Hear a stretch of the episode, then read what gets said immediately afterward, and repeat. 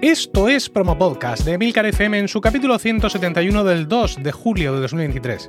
Yo soy Emilcar y este es un podcast sobre micrófonos, técnicas de grabación, publicación, edición, medición de audiencias, entrevistas a podcasters. En definitiva, un podcast donde vamos a hablar de podcasting. Porque no hay nada que le guste más a un podcaster que hablar de podcasting. Acudo a mi cita trimestral con la audiencia, pero no fielmente. Si eres más o menos igual de neurótico que yo con el tema de las fechas, estarás diciendo, este podcast tiene que haber salido el 30 de junio y no ha salido. ¡Podfade! ¡Podfade! Bueno, es que estoy malito. Estoy, tengo, tengo una movida estomacal espectacular, no voy a entrar en detalles, pero aún sin ser grave me tiene absolutamente destrozado. Entonces, pues a duras penas pude la semana pasada sacar Weekly adelante, pero ya no me quedaron esfuerzos para grabar lo que me faltaba de este capítulo de Promo Podcast, pero bueno, ya estoy aquí. En la primera parte del podcast te voy a hablar de la gran mentira de las cifras de descargas totales mensuales del estado de la distribución automática y mis conclusiones tras probar el Rode PodMic USB. De hecho, en esta primera parte del podcast vas a escuchar indistintamente este micrófono, el Rode PodMic USB, conectado por XLR y conectado por USB. Y personalmente creo, por supuesto, con la misma configuración, todo exactamente igual, porque, eh, bueno, porque luego lo explicaré y creo, personalmente creo que ni tú ni yo lo vamos a distinguir. Pero bueno, ya, ya veremos. Seguiré con una entrevista a Alberto Betella, cofundador de rss.com, uno de los hostings más en boga en los últimos meses. Y no tenemos debate este trimestre, pero sí otra entrevista, en este caso con Robert Menetry, con quien hablaré de su última creación, audiotranscripciones.com. Antes de empezar, quiero invitarte a suscribirte a mi nueva newsletter de podcasting. Sujétame el micro. Eh, algo que sin duda debes hacer si, como creo, amas el podcasting por encima de todas las cosas. La puedes encontrar en sujetameelmicro.com. Pues venga, sin más dilación, empezamos.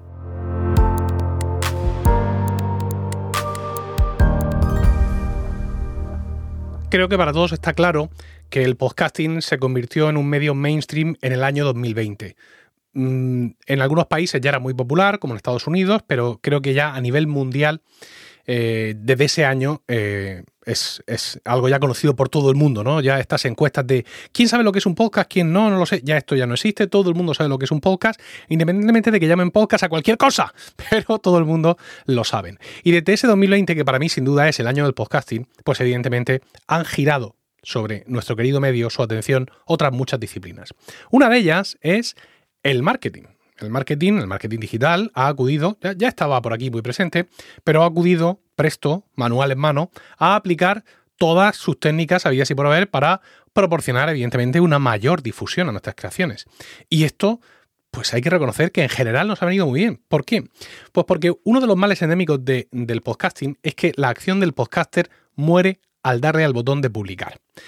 Eh, estoy hablando, evidentemente, del podcaster individual, del podcaster indie, del podcasting ciudadano. No estoy hablando de las grandes cadenas de podcasting, ¿no? Pero por regla general, incluso aquellos podcasters que eh, reciben unos ingresos ya considerables de su podcasting, yo mismo, ¿vale? Si no, no me escondo. Eh, cuando le das al botón de publicar, ahí muere todo. Y ya la difusión, ya que los dioses te asistan. El marketing ha querido venir a ayudarnos a, solucionar esto y a explicarnos qué podemos hacer para que nuestro contenido llegue a más gente e incluso, y esto es muy importante, y seguimos sin hacerlo por más que nos lo hayan explicado, cómo reaprovechar ese contenido para crear subformatos que subformatos no, subformatos, eh, disculpadme, eh, subformatos que nos puedan ayudar también a la difusión del, del podcast. Claro, este, esta llegada, esta confrontación entre el marketing y el podcasting, pues trae sus complicaciones, porque hay muchas cosas que para el marketing digital están muy bien y están muy comprobadas, pero que aquí no funcionan. Eh, todavía hoy en día vemos muchas cosas en marcha que sabemos de sobra que no van a funcionar. ¿Por qué? Porque muchos de estos profesionales se empeñan en agarrarse a su técnica, a, su, a sus hechizos, a su brujería, y no se dan cuenta de las especificaciones del medio. Yo he escuchado a mucha gente decir que Mm, bueno, pues que las visitas que tuvieras en tu página web eran absolutamente vitales para la difusión de tu podcast. Esto no es no conocer el podcasting, desgraciadamente. Desgraciadamente esto es así, no mm, las páginas web de los podcasts yo sigo pensando que deben de existir y que tenemos que dedicarles atención y cariño, pero tristemente, tristemente porque el medio es así, no no tristemente, porque el medio es así, pues no reciben todas esas visitas que una campaña de marketing pues pudiera, pudiera esperar, ¿no? Y, y, es muy complicado el rastreo, ¿sabes? Tú te haces un campañón de narices, pero como la gente no va a tu web, sino que te va a gustar en su aplicación, pues claro, no puedes rastrear y al final, ¿de qué valen las acciones si no puedes eh, comprobar su efectividad? Pero bueno, en cualquier caso, yo creo que, que no ya solo el marketing, sino la industria en general nos ha metido un gol por la escuadra que no vamos a poder remontar y creo que mm, esto va a estar así para siempre. Y es la forma de, no ya de medir, sino de anunciar las descargas. Medir las descargas es un asunto técnico que, mm, bueno, pues tenemos más o menos resuelto con la IAB, y, latina AB, que es una entidad que ha establecido unos parámetros estándar para toda la industria y que además aplica una certificación a los hosting para asegurar que todo se mide bajo esos mismos parámetros y que por tanto es comparable si tú quieres monetizar, si quieres tener patrocinadores y vas a tratar con gente que sabe lo que hace, pues debes asegurarte que tu podcast está hospedado en un hosting que tiene certificación IAP. Eh, hay un montón. Hay 26 empresas que tienen la certificación Podcast Compliance y, vamos, ahí están los grandes, ¿no? Eh, la mayoría de los hosting que tú te puedas imaginar están ahí realmente, con lo cual, pues eh, no es algo que a priori, bueno, sí te tienes que preocupar, pero vamos, que, es una cosa que tú tendrías que ver, plantearte si tú realmente estás interesado en monetizar tu, podcast. Entonces, claro, mm, si la medición está controlada, ¿de qué gol estoy hablando? Es, como he dicho, la difusión de esa medida, ¿no? La valoración de la audiencia. Y es que los podcasts no son uniformes.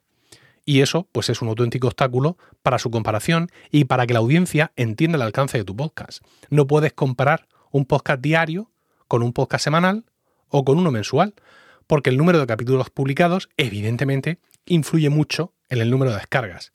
Y estas tienen una valoración distinta según el caso. Pero claro, todo esto es muy difícil de matizar en un mensaje publicitario corto y contundente, que es lo que tratamos de hacer generalmente cuando difundimos.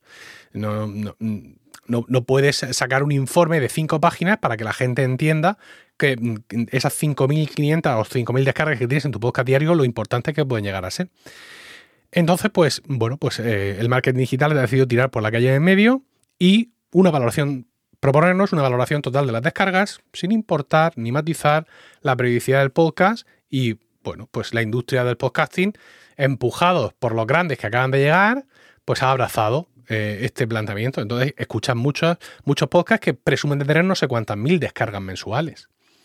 Bueno, pues muy bien, estupendo, enhorabuena, seguramente sean unas cifras muy interesantes, pero ¿cuántos capítulos publica usted al mes? ¿No? Eso es lo que tendríamos que, preguntarnos. Eh, ya, ya es entrar, insisto, hay que entrar a valorar la periodicidad, incluso la duración de los capítulos, que esto también es un factor eh, importante para valorar correctamente las descargas.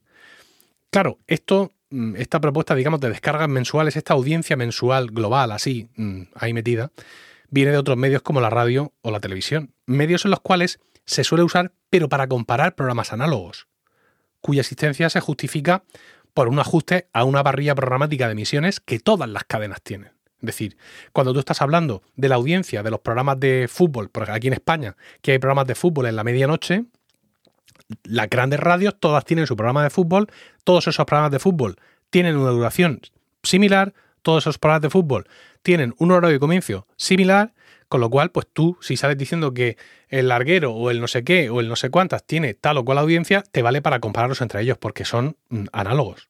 Pero claro, esto en el podcasting no existe. O sea, un podcast de noticias no tiene que durar 45 minutos, como por ejemplo duran aquí los noticieros que se hacen a las 3 de la tarde. Un podcast magazine no tiene que durar 4 horas, como los magazines radiofónicos, que tienen que ocupar toda la mañana o tienen que ocupar toda la tarde. Pero, pues chicos, el marketing ha decidido homogeneizar a lo bestia todas estas diferencias, proponiendo la audiencia mensual como elemento a publicitar de un podcast. Pero claro, esto no es una cifra relevante en la mayoría de los casos. Y la cosa, además, se pone peor cuanto más subimos la perspectiva de comparación. Voy a daros unos apuntes, un, poco de números, aunque sé que es mareante hacerlo en audio, pero PodTrack eh, es una empresa dedicada desde hace años a las estadísticas de los podcasts y suele publicar diversos informes de descargas. En su informe de marzo de 2023 nos indica que en Estados Unidos los, vamos a ir, vamos a ir figurando cifras, los 800 podcasts de iHeart Podcast han tenido una audiencia de 33.900.000 oyentes únicos. Eso los 800 de iHeart Podcast. Los 209 podcasts de Wondery, 25 millones. Y los 49 de NPR, 20 millones. ¿Cuál es la noticia? iHeart Podcast renueva su liderazgo en el podcasting. Ya está, a correr. Claro, si haces un simple ejercicio de división, si perpetúas el error de homogeneizar y piensas que todos estos podcasts son iguales, pues te sale que cada podcast de iHeart Podcast tiene una media de 42.000 oyentes únicos. Y los de NPR, tercera clasificada, de 119.000. Pero es que los solamente 14 podcasts de una productora que se llama Daily Wire Plus, sexta clasificada, esos 14 podcasts me salen a 674.000 oyentes únicos. ¿Quién está teniendo aquí más éxito? ¿Qué periodicidad tienen esos podcasts que estamos homogeneizando? Y sobre todo, ¿por qué se hace esto? Pues se hace, evidentemente, con el único objetivo de vender más anuncios de inserción automática. Unos anuncios que buscan el número de impactos más allá de la determinación de una audiencia concreta. Son anuncios generalistas que se venden al peso, lejos del anuncio nicho que es natural en el podcasting y que aprovecha todo su potencial de influencia en el oyente. Obviamente, pareciera que hemos fracasado a la hora de explicarle al marketing el significado del término audiencia nicho, pero es que también el podcasting ha cambiado. Y ahora más que nunca se hacen podcasts fuera de nicho, dedicados a una audiencia global y numerosa que reconoce la calidad de esos productos y los escucha masivamente. ¿No era esto lo que queríamos?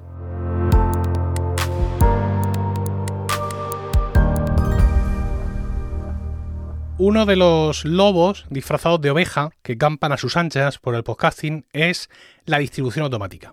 Es una funcionalidad mm, de la que muchos hosting, por no decir todos, presumen y que te permite mandar tu podcast a los más relevantes portales del medio con tan solo pulsar un botón.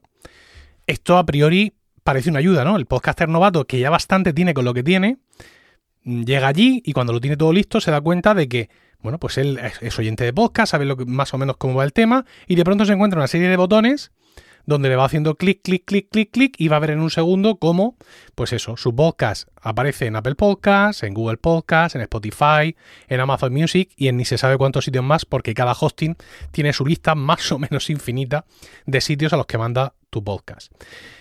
Esto, insisto, puede parecer una ayuda para el podcaster novato, pero en realidad supone un importante eh, perjuicio para su proyección y para la de su podcast, y lo es por dos motivos.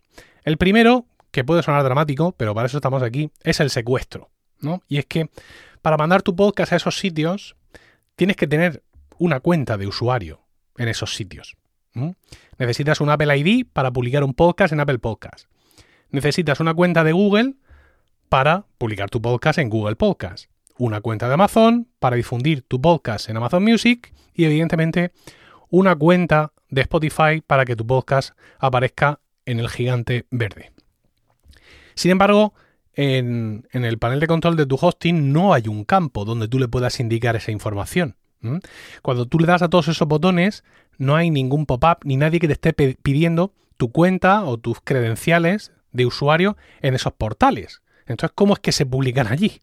Pues evidentemente lo hacen bajo una cuenta genérica del hosting, quien a partir de ese momento pasa a ser el dueño, por así decirlo, de tu podcast en cada una de esas plataformas.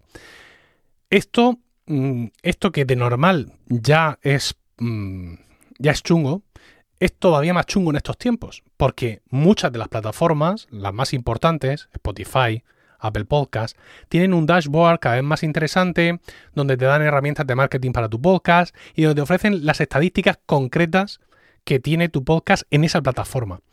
Y claro, al ser su propia plataforma te pueden ofrecer datos mucho más interesantes que las estadísticas que puedas tener en tu hosting. Por ejemplo, Apple Podcast te ofrece el, digamos, el nivel de abandono de cada capítulo. Eh, a partir de qué porcentaje de oyentes la gente se va. Y pues tú puedes ver que 94, 95, 96 o si eres muy pesado y te soporta 38, 35, entonces tienes que plantearte tu vida. Ese dato es imposible que te lo dé el hosting vía RSS. Solo te lo pueden dar estos portales.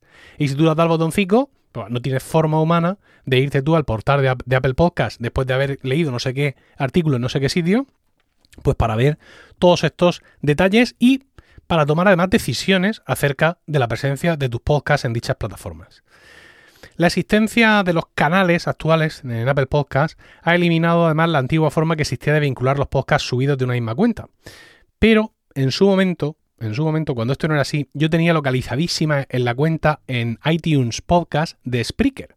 La cuenta de publicador de Spreaker, yo mm, navegando por el catálogo podía llegar a ella y ahí podía ver los cientos de podcasts que estaba publicando Spreaker. También es cierto que en el caso concreto de Spreaker, cuando algún podcaster le solicitaba ayuda para recuperar el control de su podcast en iTunes, pues ponían todas las facilidades del mundo, sin duda necesarias, para sortear el todavía anacrónico entramado técnico de la plataforma de Apple. Como digo, mm, si esto ya era grave antes, ahora pues, mucho más. En estos tiempos en los que las plataformas no se limitan solo a difundir tu audio, sino que te ofrecen pues toda esta información interna que he dicho y las opciones de controlar la presencia, en algunos casos incluso la apariencia del podcast en su servicio, pues no usar tu cuenta propia para publicar el podcast es una decisión temeraria e irresponsable con tu propio podcast. He hablado de dos motivos, este es el secuestro, es el primero y el segundo es la ignorancia. Y es que eh, por cada podcaster que usa el botón de difusión de su hosting, un puñal más se clava en el corazón de Adam Curry, el podfather, porque el feed RSS es el alma del podcasting. Yo no digo que todos tengamos que saber escribir a mano, en código, ahí con un fichero en blanco, un feed RSS partiendo de la nada. Pero desde luego hay que conocer sus rudimentos y tener claro que el feed es lo que lleva a tu podcast de un sitio a otro. Las aplicaciones de tus suscriptores están apuntando a tu feed. Y ese pequeño milagro tecnológico es lo que va a hacer que cada capítulo les llegue. Cuando el podcaster novato pulsa los botones de difusión de su hosting, se está ahorrando trabajar con el feed, copiarlo del hosting, entender qué es lo que está copiando y darse cuenta, evidentemente, de su absoluta importancia cuando ves que es lo único que te piden estas plataformas para dar de alta el podcast. Como decía al principio, el botón de difusión, pues evidentemente facilita el trabajo, pero hace el feed todavía más transparente para el podcaster, lo cual pues incrementa su ignorancia sobre los fundamentos del medio y además le hace estar al arbitrio de cualquier acontecimiento porque desconoce qué es lo que verdaderamente está haciendo que su podcast llegue a la audiencia. Hubo un momento mm, que yo pensé que esta funcionalidad iba a caer en desuso y es que eh, eh, Anchor, mm, ahora Spotify para podcasters, anunció que de su dashboard iban a desaparecer todos esos botones. Y bueno, pues claro, fue maravilloso. Fíjate, esta gente con lo que los hemos criticado y esto qué bonito, cómo promocionan que la gente. No, no, pero era al final, era pues eso, un lobo que se quita la piel de cordero, de un cordero, para ponerse otra a lo mejor, porque la intención de Anchor no era que el podcaster aprendiera lo que es el feed y que eso lo llevara a mano, no. La intención de Anchor, evidentemente, era que eh, ese podcast se quedará en Spotify donde sí se publica automáticamente de forma eh, automática. Salvo este malicioso movimiento, que además no sé qué es peor, los grandes hostings siguen ofreciendo orgullosos la funcionalidad de difusión y de esta forma el concepto de feed se diluye como lágrimas en la lluvia justo cuando más necesitamos su presencia.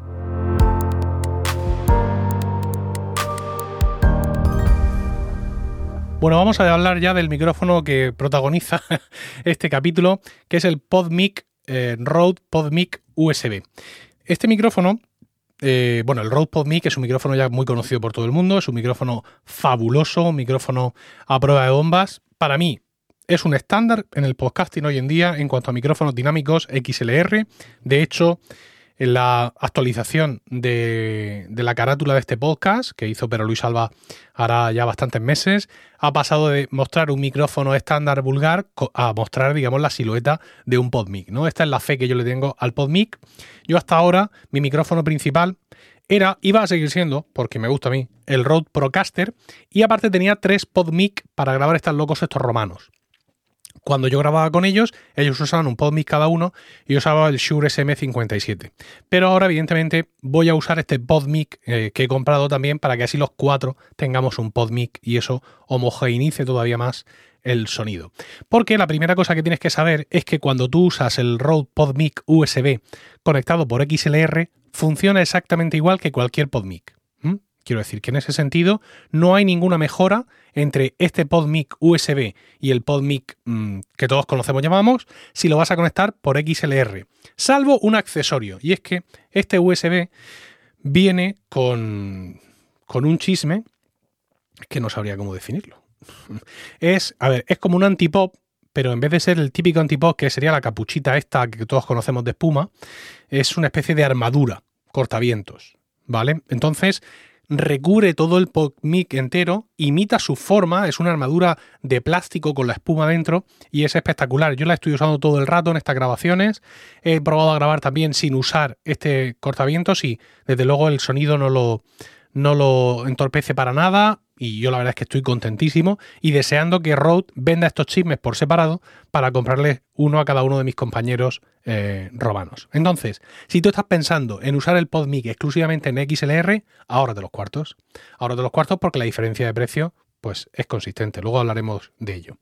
Ahora, una vez que lo conectas por, por USB, necesitas eh, usar la app, vamos a ver si siempre las confundo, no, es que las confunda, es que les confundo el nombre, no, necesitas Road Central.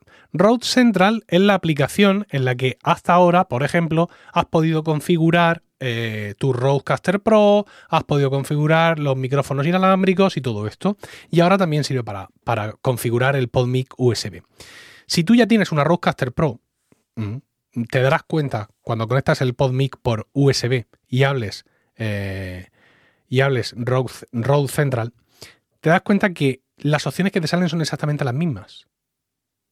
Es una cosa absolutamente maravillosa. Es decir, mm, la configuración eh, básica, voy a, voy a leerla aquí directamente, que tienes de, a ver, eh, Dev, Sparkle y Punch, ¿vale? Esos tres controles son exactamente los mismos. Y si te metes al control avanzado, también tienes exactamente lo mismo. Solo hay una cosa que falta, y es que estos Dev, Sparkle y Punch, tú los puedes predeterminar con unos ajustes predeterminados. Puedes decirle neutral, sala de podcasting o difusión por radio, no sé, algo así. Y entonces esos tres niveles se te ponen en unos valores preestablecidos. Eso no lo vas a tener, seguramente todavía, en Road eh, Central, pero esa es la única diferencia. Todo lo demás es exactamente igual. Y evidentemente se supone, se supone que el trabajo, que el resultado que consigues es el mismo. Mm, aquí está esta grabación eh, que estoy haciendo para, para demostrarlo y además no voy a decir nada en general porque, bueno, hasta ahora esta primera sección ha habido eh, algunos fragmentos que se han grabado con el XLR, con la conexión XLR y otros que se han grabado con USB. No voy a decir mm, muchos, pocos, plural, singular, pero ha sido así. Y como te he dicho al principio, yo creo que no voy a ser capaz, capaz de distinguirlos. Bueno, claro, yo es que lo sé distinguir porque sé cuál ha sido cada uno. Pero mm, vamos, lo que yo estaba escuchando ahora mismo, mm, dudo mucho que una vez que yo coja esto, no le voy a aplicar ningún efecto, como siempre hago, lo comprimo a MP3 y tú lo escuchas en tus auriculares, vete a saber cómo ni dónde, yo creo que vas a ser incapaz de distinguirlo. Ya tendrás que ser un tísico de narices, ponerte con los auriculares tú solo, en tu salón y ahí con tus condensadores y tal, y entonces, pues evidentemente creo que si lo descubrirías, pero si no, de ninguna de las formas. Y es muy interesante, ¿eh? porque es que estás consiguiendo, por una fracción del precio, pues eso, pues los mismos compresores, los mismos, todo, todo el, el, procesamiento AFEX que lleva la Rodecaster Pro, la estás consiguiendo aquí dentro. El problema de los micros USB, mm, generalmente, es que, es que son un micrófono normal al cual dentro le han metido una tarjeta de sonido. Entonces, claro, dentro cabe lo que cabe. Y el fabricante, pues ya en función de sus intenciones en este mercado del señor, pues le mete lo que le mete. Por eso los micrófonos eh, USB de condensador, ni más ni menos, de 25 euros de Amazon son, una basura. Porque el sensor es muy malo.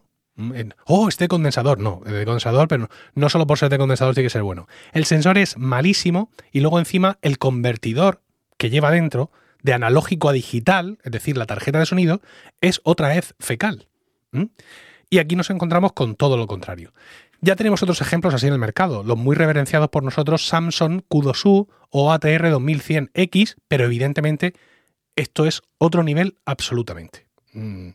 Eh, y claro, eh, así hay que verlo porque solo tienes que comparar los precios. El Samsung Q2U y el ATR 2100 te los puedes encontrar en torno a los 80-90 euros y esto, voy a, que voy a ponerlo por aquí, Rode PodMic USB. Y este chisme vale ahora mismo en Amazon 240 pavos. Es decir, el doble. Más del doble. Y es una cosa para pensárselo. Lo que pasa es, claro, el sonido que sacas con esto no lo sacas ni a tiros con una TR 2100 ni con un Samsung Q2U. Otra cosa es que a ti te importe más o menos para el proyecto que tienes en mente o que estás haciendo. Pero la realidad es absolutamente esa. Esto es un disparate. Otra cuestión es negro. Quiero decir, el Rode PodMic convencional, que por cierto vale ahora mismo en Amazon 115 euros, la malla metálica, ¿no? la, parte metálica del micrófono es plata pero en el Rode PodMic USB es negro. Y eso, cuando yo grabo con los romanos, pues todavía me confiere ciertas autoritas entre ellos. Lo cual, pues, evidentemente no voy a ocultar de que me gusta mucho. Porque uno, pues es así. Eh, más cosas, más cosas, más cosas. Pues eh, he probado también a grabar con, eh, con Rode Connect que es la aplicación de Rode para hacer grabaciones en el ordenador. He hablado muchas veces de ella. Con Rode Connect y cuatro micrófonos Rode USB NT USB Mini, simulas perfectamente una Rodecaster Pro por software. Tienes los efectos, tienes las historias, grabas, metes sonidos con la botonera, etc. Entonces yo pensaba, yo tengo tres Rode NT USB Mini. Pensaba, ¿podrá convivir? Pues claro, los otros son de condensador. Y este es dinámico, ¿no? Pero claro, como tú le puedes modificar la ganancia hasta donde quieras, y es un micrófono tan bueno, pues hay un momento en el que tú puedes conseguir que se imite el comportamiento. Yo he hablado muchas veces de un escenario en el que es un ordenador con los cuatro micrófonos Rode NT USB Mini puestos sobre la mesa y cuatro personas grabando un podcast de tertulia. Eso da una distancia de sonido, se nota que no estamos encima del micrófono y crea un rollito muy bueno. Y si en vez de eso tengo, hay entre ellos un PodMic. Bueno, pues yo he estado haciendo pruebas y mm, este micrófono es tan bueno que realmente tú puedes ajustar eh, su sensibilidad, su ganancia hasta un punto en el que puede llegar a imitar el comportamiento de uno de estos pequeños micrófonos de condensador, que tampoco son el micrófono de condensador de nuestra vida, sino, claro, se le vería el primero a todo el mundo, ¿no? Pero al ser este micrófono de esa línea de precio, de esa gama de calidad, puede convivir con un PodMic USB y más o menos hacer el papel. Yo he estado haciendo esa prueba específicamente y la verdad es que eh, muy bien. Muchas de estas cosas las conté en mi newsletter, esta que os he recomendado al principio, la nueva newsletter sobre podcasting, Sujétame el micro, que la puedes encontrar en sujétameelmicro.com y ahí hablé de algunas de estas cosas y de algunos sustos que me pegué al principio eh, cuando no sabía lo que estaba haciendo. ¿Por qué? Pues porque una de las cosas es eh, cuando lo estuve usando por USB y le conecté el auricular a su toma, a su salida auriculares para monitorizarme y vi que no escuchaba nada. Bueno, pues eso es tan sencillo como que la rueda que lleva para aumentar el volumen de lo que escuchas es a la vez un botón. Entonces tienes que pulsar esa rueda para que se active la monitorización, que es exactamente igual lo que ocurre con el Rode NT USB Mini. También tiene un mantito de volumen para los auriculares que le hayas enchufado al chisme y ese mandito también es un botón. Lo que pasa es que en ese caso cuando le das al botón se enciende una luz y lo tienes todo más claro, ¿no? Aquí no hay luz que se encienda, así que estuve haciendo el tonto un rato eh, y, bueno. Em, muy bien. Quiero decir, estoy, quiero decir, a mí el PodMic me encanta, pues tener ahora además este micrófono eh, con una conexión USB y con esta ductilidad, pues, pues muchísimo mejor. Evidentemente, no es tan cómodo pensando, venga, me voy, me voy un fin de semana a un evento de podcasting y quiero luego poder grabar algo en el hotel. ¿Qué me llevo? Pues si me llevo este micrófono, me voy a tener que llevar un pie de micro. Si me llevo una TR2100X, lo puedo coger en la mano. Este micrófono no se puede coger en la mano, pero creo que vale la pena el extra de, peso en el equipaje para poder disfrutar de una calidad de sonido tan espectacular como la que te da este Rode PodMic USB.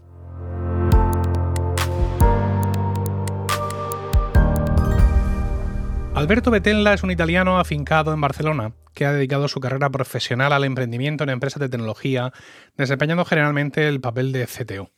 Alpha Moonshot Factory del grupo Telefónica, Co Health Baby. Pero la empresa por la cual le tenemos hoy con nosotros es rss.com, un hosting para podcast que fundó con otros compañeros en 2018.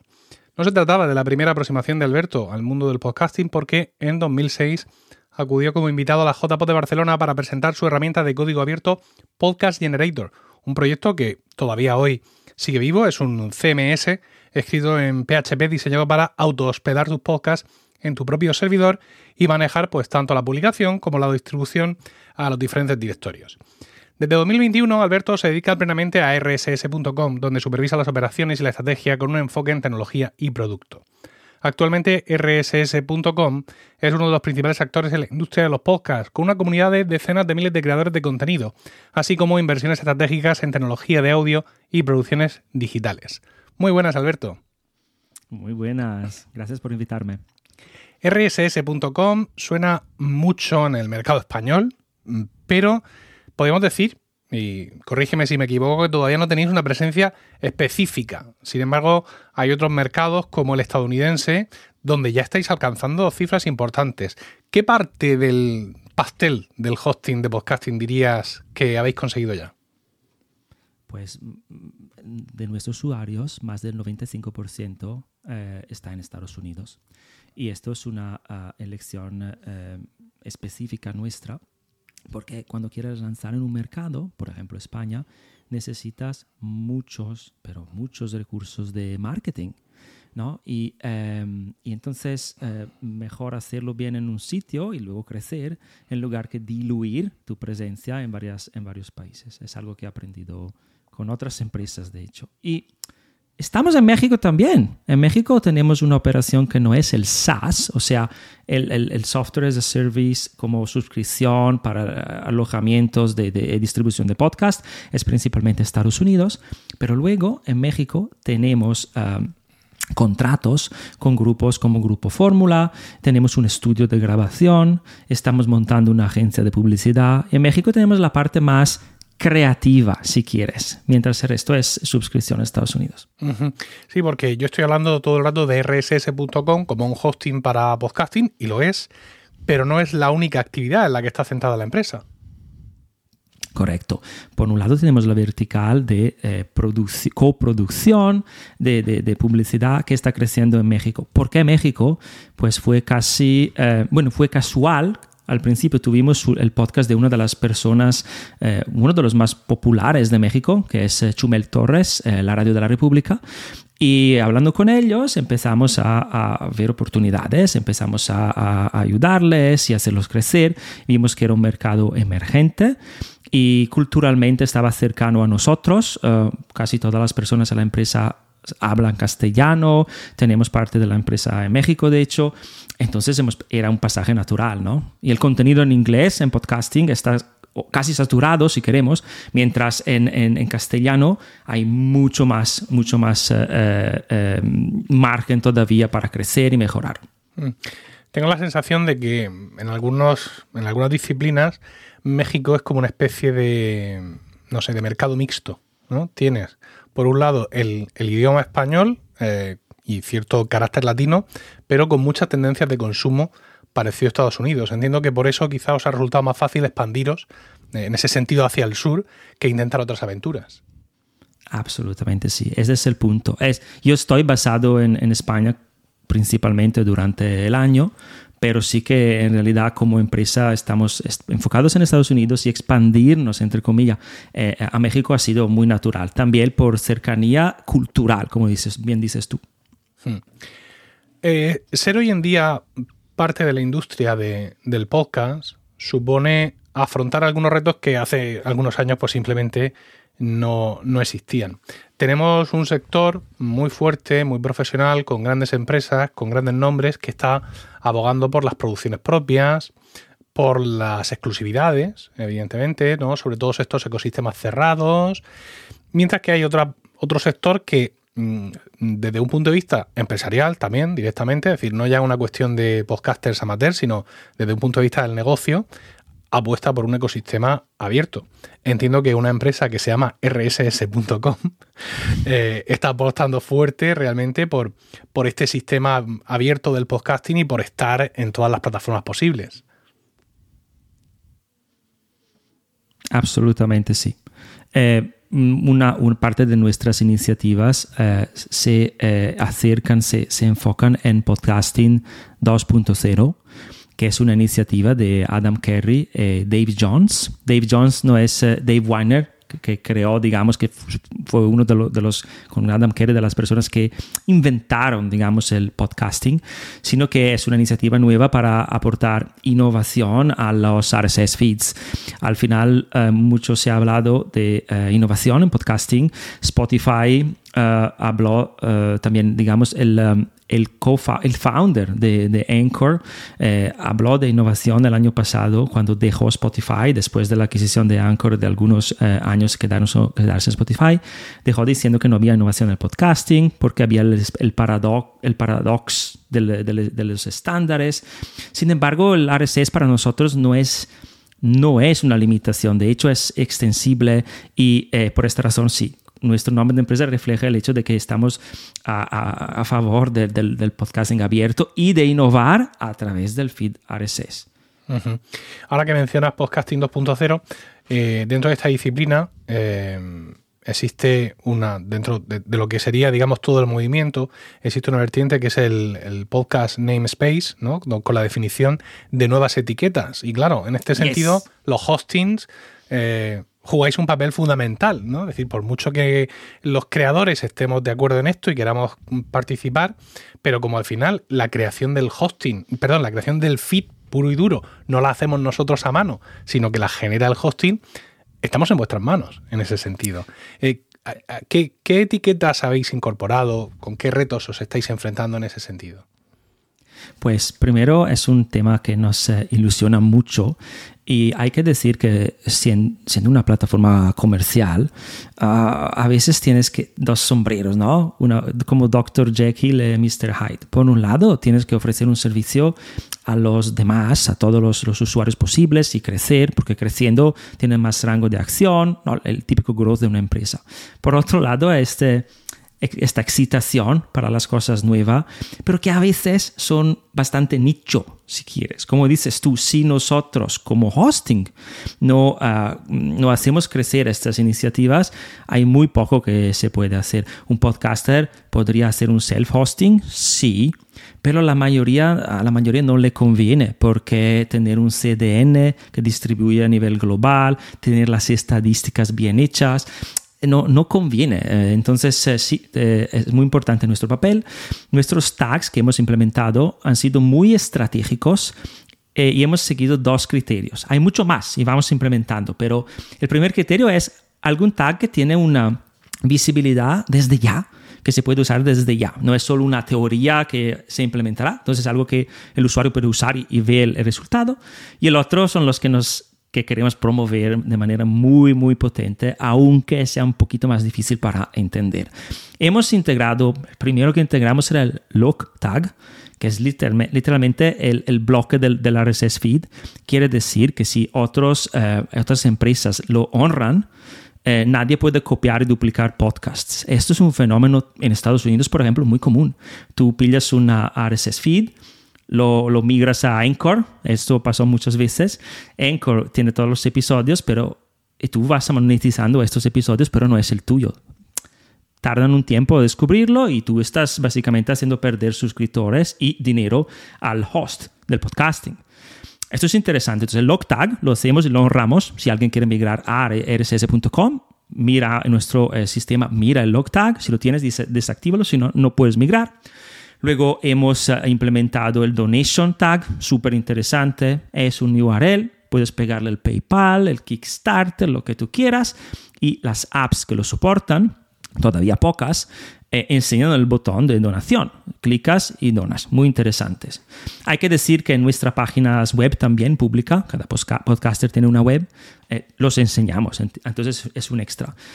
Luego, unos más interesantes, pues el value for value Value for Value es un tag eh, donde tú puedes poner tu wallet, literalmente, para aceptar Satoshi, que son una fracción de, de un Bitcoin.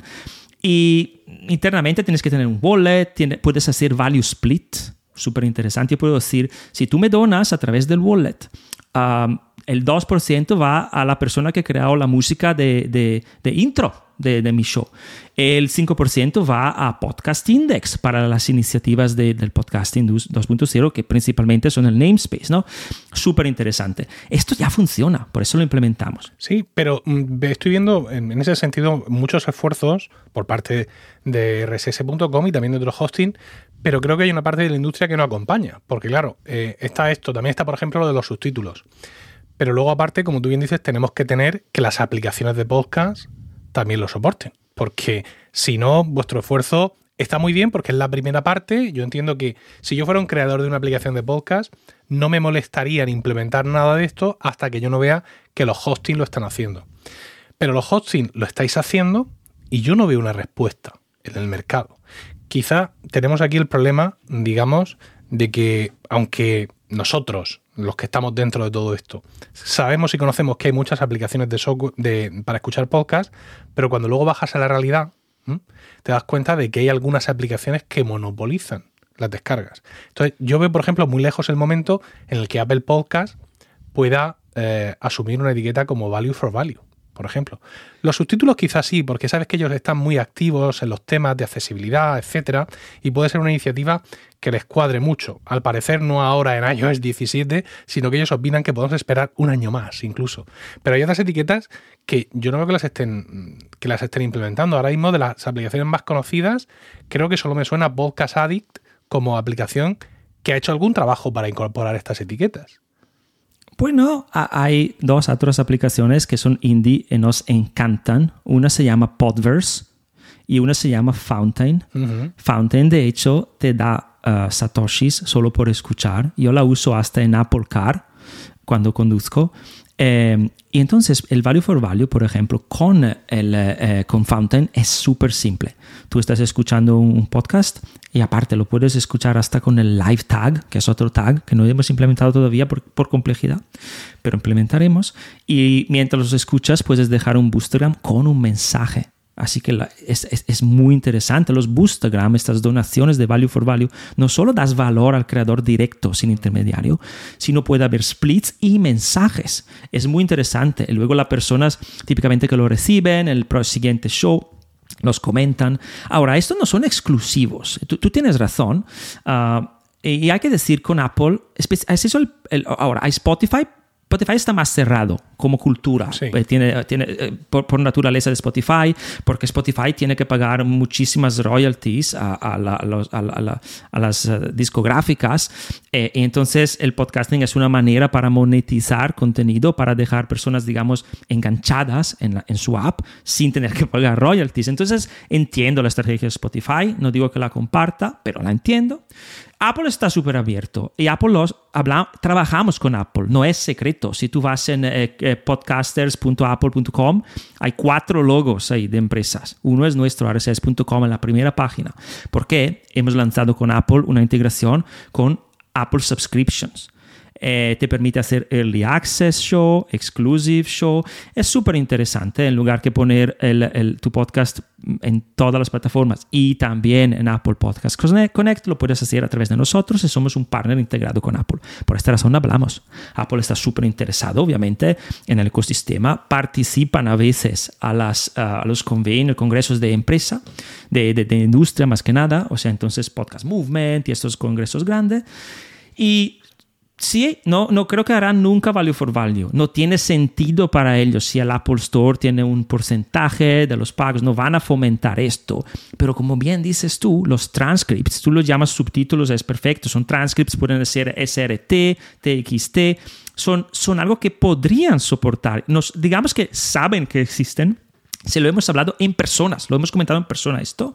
Estaba, de hecho, estuve yo en, en su oficina en, eh, en, Penn 11, está delante de Penn Station en Manhattan, en marzo. Estábamos comentando cómo iba internamente nuestra integración con ellos y justamente hablamos de esto. ¿no? Eh, eh, y sí que, sí que saben que existe. Luego, desde el conocimiento a la integración, seguramente en una empresa como Apple hay mucho, muchos pasos, pero podría tener sentido que lo integraran por una sola razón los transcripts que nosotros ofrecemos también, o sea, tenemos el tag transcript y también te ofrecemos los transcripts gratuitos basados en OpenAI, integrados in-house, gratis. Si tú tienes un, un account con nosotros, los puedes hacer.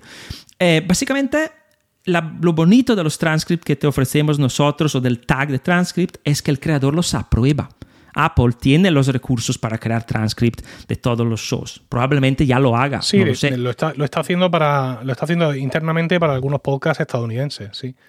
Pero Perfecto. A, un nivel de, por debajo, por detrás. O sea, si realizan búsquedas en, por dentro de lo que es el Apple Podcast, se encuentran y tal. Esta gente, James Cleveland, encontró todas estas transcripciones y vio que se estaban haciendo, pero todavía no es algo que ellos estén sacando afuera. Tienes razón. Eh, eh, también yo he leído este, este, artículo de PodNews y, y siempre estamos eh, siempre estamos pendientes de, de estas novedades, pero la cuestión de los transcripts que te pasamos a través de una RSS feed, si el creador lo ha visto, revisado y lo aprueba, para Apple también es una digamos, no tiene responsabilidades en el momento que lo usa. Es algo muy interesante. Por eso veo que este tag puede que se utilice. Entonces, ¿vale la pena lanzar tags que luego no aparecen en Apple, no aparecen en Spotify? Sí, porque al menos que haya al menos un uso, ya un uso específico, que no sea solo teoría, por, por nuestro lado vale la pena, porque así vamos avanzando el, el, mundo del podcasting. Luego algunos se pueden abandonar en un futuro si no lo usa nadie, pero es la única manera. Sí, yo, ah, yo estoy haciendo subtítulos de, de cada capítulo de, de Milcar Daily, de mi podcast diario, subiendo el archivo SRT. Y soy consciente porque veo mis estadísticas de, de fuentes de escuchas y veo que hay un porcentaje muy pequeño de usuarios que puede estar mm, usándolos con, con Podcast Addict pero al final, como tú dices, también es una, una apuesta de manifiesto por parte de nosotros, por parte de vosotros los hosting y por parte de nosotros los creadores. Yo también ofrezco lo que sería la transcripción completa en texto plano pegada en la web. Y bueno, pues ahí está, en definitiva. Hay quien dice que luego eso puede tener su utilidad en cuanto a SEO. Porque, claro, los podcasts pues están ahí, podemos hacer una página web, pero por mucho que tú hagas tus notas del podcast y quieras ser descriptivo, cosa que ninguno hacemos, evidentemente, pues no es lo mismo que el contenido completo, ¿no? Entonces, pues esta irrupción de, la inteligencia artificial sí nos permite esto, ¿no? Nos permite el, el poder hacerlo y yo lo estoy haciendo como un salto de fe, realmente. O sea, no estoy viendo ningún retorno inmediatamente y sobre todo no pienso que lo vaya a ver, pero así de forma inmediata pero lo sigo haciendo porque creo que es una forma, es una apuesta de manifiesto, ¿no? Es una. No, no, solo hay que estar en Podcast Index y incluso, en mi caso, donar y seguir todas las iniciativas, sino que también tenemos que dar pasos adelante porque mm, la comunidad activa es la que finalmente eh, consigue que estas cosas se lleven, se lleven a, cabo. Eh, has hablado de, Value for Value, que es esta etiqueta de Podcasting 2.0 que permite la donación automática de, de Satoshis, que, ¿no? que son una, una parte muy pequeñita de un, de un Bitcoin. Y también has hablado de, vuestra unión con Apple, ¿no? De lo que Apple llama eh, Delegated Delivery. Eh, recuerda a los oyentes que si tú quieres tener un podcast premium, un podcast de pago en Apple, eh, el formato habitual es que tú te tienes que crear una cuenta de, Podcast Creator que te cuesta 20 euros al año. Yo lo estoy pagando, pero vamos, por simplemente por conocer por dentro. Y digamos, la, la, pega, entre comillas, es que tú tienes que subir tu MP3 a, Apple Podcast. Es decir, eh, es, tienes que subir cada capítulo, ese capítulo premio lo tienes que subir a Apple Podcast. Como esto evidentemente es una fricción, Apple estuvo mucho tiempo pensando en esto. Yo estuve en entrevistas con ellos donde ellos me animaban a que mi podcast Premium Weekly lo pusiera en, en, Apple Podcast, porque ellos han estado insistiendo mucho en que no estaban pidiendo exclusividades a nadie. Evidentemente, son los últimos o los penúltimos en llegar a esta historia, no están para pedir exclusividades. Pero yo entiendo que esa reunión que tuvieron conmigo la han tenido con muchísimos creadores y que han llegado a la conclusión de que subir el MP3 a otro sitio más era una fricción importante para esos creadores de contenido premium. Y entonces crearon lo que se conoce como Delegated Delivery, ¿no? O sea, entrega delegada en, en otras partes. Y lo que es es que, pues, algunos hostings, entre los cuales está rss.com, eh, habéis estado además, creo, de, de primeras, ¿no? O sea, la primera, en, la primera en el lanzamiento. Enero, 10 de enero. Sí, de alguna forma que yo no conozco, pero Alberto nos va a explicar. Tú tienes tu MP3 subido a tu hosting y tú ya no tienes que volver a subir el MP3 a Apple Podcast, sino que se crea ahí algún tipo de enlace místico, alguna brujería Eh, y explícanos un poco, no temas ser muy técnico, porque aquí aguantamos estas cosas, explícanos cómo funciona esto por dentro. Sí, o sea, al final, por haberlo hecho desde dentro, de místico hay poco. Es una integración con una... Con, con Apple, se llaman APIs, APIs, ¿no? Quiere decir que sí que el archivo se sube a Apple Podcast Connect, pero lo subimos nosotros en tu lugar. Tú subes en rss.com, nosotros nos encargamos detrás de las escenas, de enviarlo a Apple, de comunicar con Apple eh, y de hacer básicamente, de seguir las configuraciones que tú especificas a través de tu dashboard de rss.com. Entonces, nada, nada mágico, sino simplemente lo hacemos por ti. Y entonces, una cosa que aquí tú estabas hablando de shows de pago, por supuesto, puedes hacer un exclusive, ¿no? Eh, y, esto es una de las maneras que puedes utilizar eh, para eh, lanzar tu show en Apple Podcast. Pero hay un formato, hay varias mezclas que puedes utilizar para Apple Podcasts. Y hay una que nuestros creadores, lo que están usando ahora, este Delegated Delivery, les encanta. Y a Apple les encanta también. Se llama Early Access. Y Early Access lo soportamos nosotros. Cuando tú quieres utilizar a Apple Podcast y Delegated Delivery a través de rss.com, por ejemplo, puedes elegir que todos tus episodios sean Early Access. Es decir, que durante un periodo de tiempo, una semana, dos, tres, cuatro semanas, estos sean exclusivos en Apple y luego vayan al RSS feed y luego se publiquen en Spotify, en Google, Amazon, Audible. Esto es un formato muy interesante para muchos creadores porque no se perjudican un escenario mundial en teoría con todas las aplicaciones, pero tienen una oportunidad de monetizar de primera a los primeros primera par de semanas. Y tú me dirás, ¿quién paga? Si, si es un true crime y salen una semana después de Apple. Hay fans. Efectivamente. sí. la respuesta, eh, nosotros tenemos los datos. Hay fans sobre todo en Estados Unidos, al menos, ¿no? En España no sé si la cultura, ¿no? En España cuando llegó el mensajito a todo en WhatsApp que WhatsApp cobraría 99 céntimos, han enviado 8, 20 millones de mensajes para, para, para boicotearlo. Vale, esto, eh, Italia también, digo, pues, quizás la cultura en Europa todavía tiene que abrir, eh, o en el sur de Europa, yo me pongo primero, ¿eh? esta idea de decir gasto para un Starbucks de 6, 6 5 euros para un café, pero no le doy 2 euros al creador que me ha hecho el episodio. Esto creo que va, está cambiando. Pero en Estados Unidos ¿Quién escucha Early Access o tu podcast y tú le dices, um, los que me escuchan en Early Access eh, podrán acceder una semana antes a mis episodios? La gente dona, la gente usa, lo usa como método para pago. Además, en un iPhone ya sabes, un, touch y ya está. Fíjate que Interesante. con esto soy muy escéptico porque siempre he dicho que a la hora de ofrecer cosas en un podcast premium, el Early Access es una de las que puedes ofrecer. Yo, de hecho, hace poco hice en mi blog de podcasting una serie de que cómo puedes, digamos, crear una versión premium de un podcast que ya existe, ¿no? ¿Qué le puedes dar al oyente de más, aparte de lo que ya está teniendo? Y evidentemente mencionaba el Early Access. Pero lo que pasa es que desde mi punto de vista, el Early Access es interesante una vez. Es decir, si el podcast sale los viernes, yo estoy acostumbrado a escucharlo los viernes. De pronto decido pagar y, ¡ah! madre mía, lo puedo escuchar los martes. Y eso me emociona seguramente las cuatro primeras veces. Pero después ya no más, porque yo ya lo estoy escuchando los martes. Claro, si dejo de pagar, de pronto ya me va a faltar ahí. Entonces tienen que ser podcasts de mucho enganche para, que, para asegurarnos de que efectivamente la gente lo va a querer escuchar antes. Yo tengo de mi podcast diario, de mi podcast Emil Daily, tengo una versión premium. La tengo en, en Mumbler y una de las cosas que ofrezco es Early Access. Lo que pasa es que lo ofrezco simplemente porque puedo. Porque claro, es un podcast donde la mayor parte de sus oyentes son españoles o de Latinoamérica. El podcast sale a las seis y media de la mañana, hora española, ¿Quién necesita más early access que eso? De lunes a jueves. Ah, bueno, yo lo publico eh, a las 001 minutos, ¿no? A las 0 horas un minuto lo publico.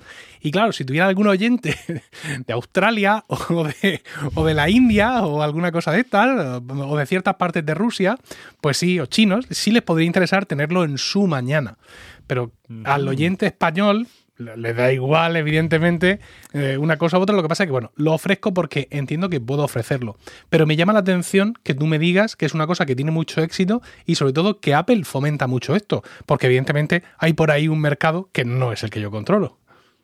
Sí, o sea, eh, además, eh, si, si un creador quiere monetizar y puede, y puede hacerlo de manera simple, y el creador puede eh, donar fácilmente o con, con, Value for Value, que es un poco más nicho todavía, se está ampliando, pero tardará tiempo, pero o con Apple.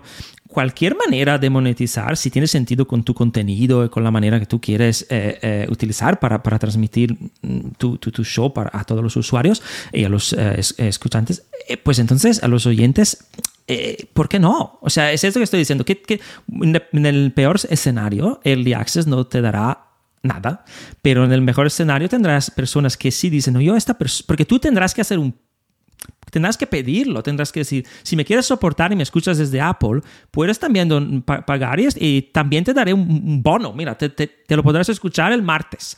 Depende de todas maneras, pero yo todo lo que son instrumentos que ayudan al creador a monetizar es algo que fomentaría. Y por eso un poco la estrategia de RSS.com es ofrecer estos, estas ventajas a, los, a sus podcasters. Bien, aparte de, de, este Delegated Delivery y de la inclusión de estas etiquetas, ¿de qué otra forma mm, RSS.com ofrece posibilidades de monetización a aquellos podcasters que estén interesados? ¿Qué más hacéis en ese sentido? Por el momento solo para podcast de alto tráfico. Estoy hablando de medio millón de downloads al, al mes. Iremos bajando. Eh, ofrecemos dinámica de insertion, es programática. Te pueden insertar publicidad. Lo estamos haciendo en México. Eh, es interesante. Eh, tiene ventajas y desventajas. la publicidad programática puede ser, entre comillas, aburrida porque yo puedo estar hablando de podcasting y me entra la publicidad de, no sé, una cerveza, por ejemplo, o de, de una comida que no tiene nada que ver. Pero, pero sí que es otra manera para monetizar para quien lo quiera. No somos necesariamente los mayores fans, pero los usuarios lo, lo, piden. Tenemos, tenemos unos 26 mil shows nosotros activos, estoy hablando, y no está mal. Em, em, y entonces tenemos estos datos y sabemos que, la, que, hay una, una, una necesidad y un, de, de, también tener este tipo de, de publicidad. Y, y, luego tenemos no solo monetizas, hay cosas indirectas, hay enfoques indirectos. Acabamos de lanzar la semana pasada una feature que desarrollamos in-house que se llama PodVis, que básicamente convierte tu audio en un vídeo y lo pushea, lo envía a YouTube automáticamente. Pero hicimos dos cosas así aquí. Primero lo hicimos in-house, así que no tenemos que usar white labeling, pagar terceros, así que los costes son tan pequeños para nosotros, ha sido más la optimización y la creación, la, eh, podemos ofrecerlo a todos nuestros usuarios también. Esto te indirectamente lo que hace es que te da una uh, plataforma como YouTube que te puede gustar o menos. Hay muchos podcasts que son audio first pero te da una plataforma con 2 billones de usuarios y entonces de ahí puedes redireccionar estos para que se suscriban a tu audio podcast. Y un punto aquí te lo comento por quisimos darle un sentido más a los chapters, a los capítulos de Podcasting 2.0. Los capítulos llevamos más de un año soportándolos, pero no se ven en muchas aplicaciones. ¿Y sabes cuántos tickets de soporte recibimos? Dicen, he puesto los capítulos, pero no, no aparecen en Spotify. Eh, claro. Sí, no vale, normal. Y ahí estamos educando, hay gamificación, se puede explicar en el dashboard, se puede explicar en, en tus artículos. Pero lo que hemos hecho, al menos, si tú has puesto los capítulos de Podcasting 2.0, si existe esto metadato, te lo ponemos en el vídeo junto a la imagen del capítulo. Así que al menos el vídeo es un poquito más dinámico. Tienes la episode art y tienes el chapter art. Interesante. Os hemos dado este, este twist a, los capítulos de podcast en 2.0 para incentivar el uso. Hmm. En Podbeats también tenéis una versión de la herramienta pública, donde cualquiera puede poner su feed RSS y ver el resultado final. Yo lo he probado y el vídeo que sale es bastante bonito, ¿por qué no decirlo? Es decir, está muy currado, las ondas que salen, las barras de sonido, está muy bien, es una cosa mm, refrescante. Mucha gente usa, por ejemplo, Headliner para este tipo de, cosas que ofrece muchas posibilidades de visualización y nunca sabes cuál es la correcta o cuál es, pero mm. esta que habéis elegido vosotros la verdad es que está mm, bastante bien. Veo en vuestra, en vuestra oferta, evidentemente, como como en la mayoría de los, de los hosting, ofrecéis el tema de la distribución automática, ¿no? Es decir, el que yo pueda crear mi podcast y darlo de alta desde ese panel de control en las distintas plataformas. Yo soy muy crítico con esto. Realmente, además, en la primera parte de, este podcast de hoy he estado hablando expresamente muy en contra de esto. ¿Por qué? Porque al hacer esto la gente eh, se toma el podcasting como una cosa donde yo voy haciendo clics. Y muchas veces esa distribución automática que vosotros la ponéis para facilitar la vida al podcaster, al final lo que se convierte es en una máscara que le tapa cierta parte mm, técnica del podcasting que yo creo que tiene que, entender. Entonces, claro, entiendo que al final cuando la gente crea su podcast dentro de rss.com y le hace clic a Apple Podcast, clic Amazon Music, clic Spotify, todos estos podcasts se van allí, pero se van en una cuenta de creador que es una cuenta vuestra. Evidentemente, Eh, no. No, te, Oh, te- te explico ahora cómo, cuidado. te explico cómo hacemos. Ah, no, eh, eh, te ex- tienes razón, pero no lo hacemos y te explico cómo es. Las distribuciones, ten en cuenta que depende también de tu usuario. Como empresa, por un lado quieres innovar, crecer, pero por otro lado quieres también eh, crecer con, o sea, tener más usuarios y, y- y ayudarlo mano en la mano a crecer. Tenemos muchísimas, más del 50% de nuestros usuarios son lo que se llamaría en inglés long tail, o sea, son usuarios que empiezan. ¿No? que encuentran la empresa, encuentran las reviews, que son genuinas, así, y le, le gusta y, y crean su podcast. Para estas personas especialmente, en lugar de copiar y pegarle al RSS feed, le conviene mucho hacer la distribución automática. Viniendo, viniendo a tu punto, la única, por, o sea, por el momento por la que, que tenemos, que no tenemos ahora a, a- a propósito, la única que te lo hace poner bajo tu cuenta es Apple.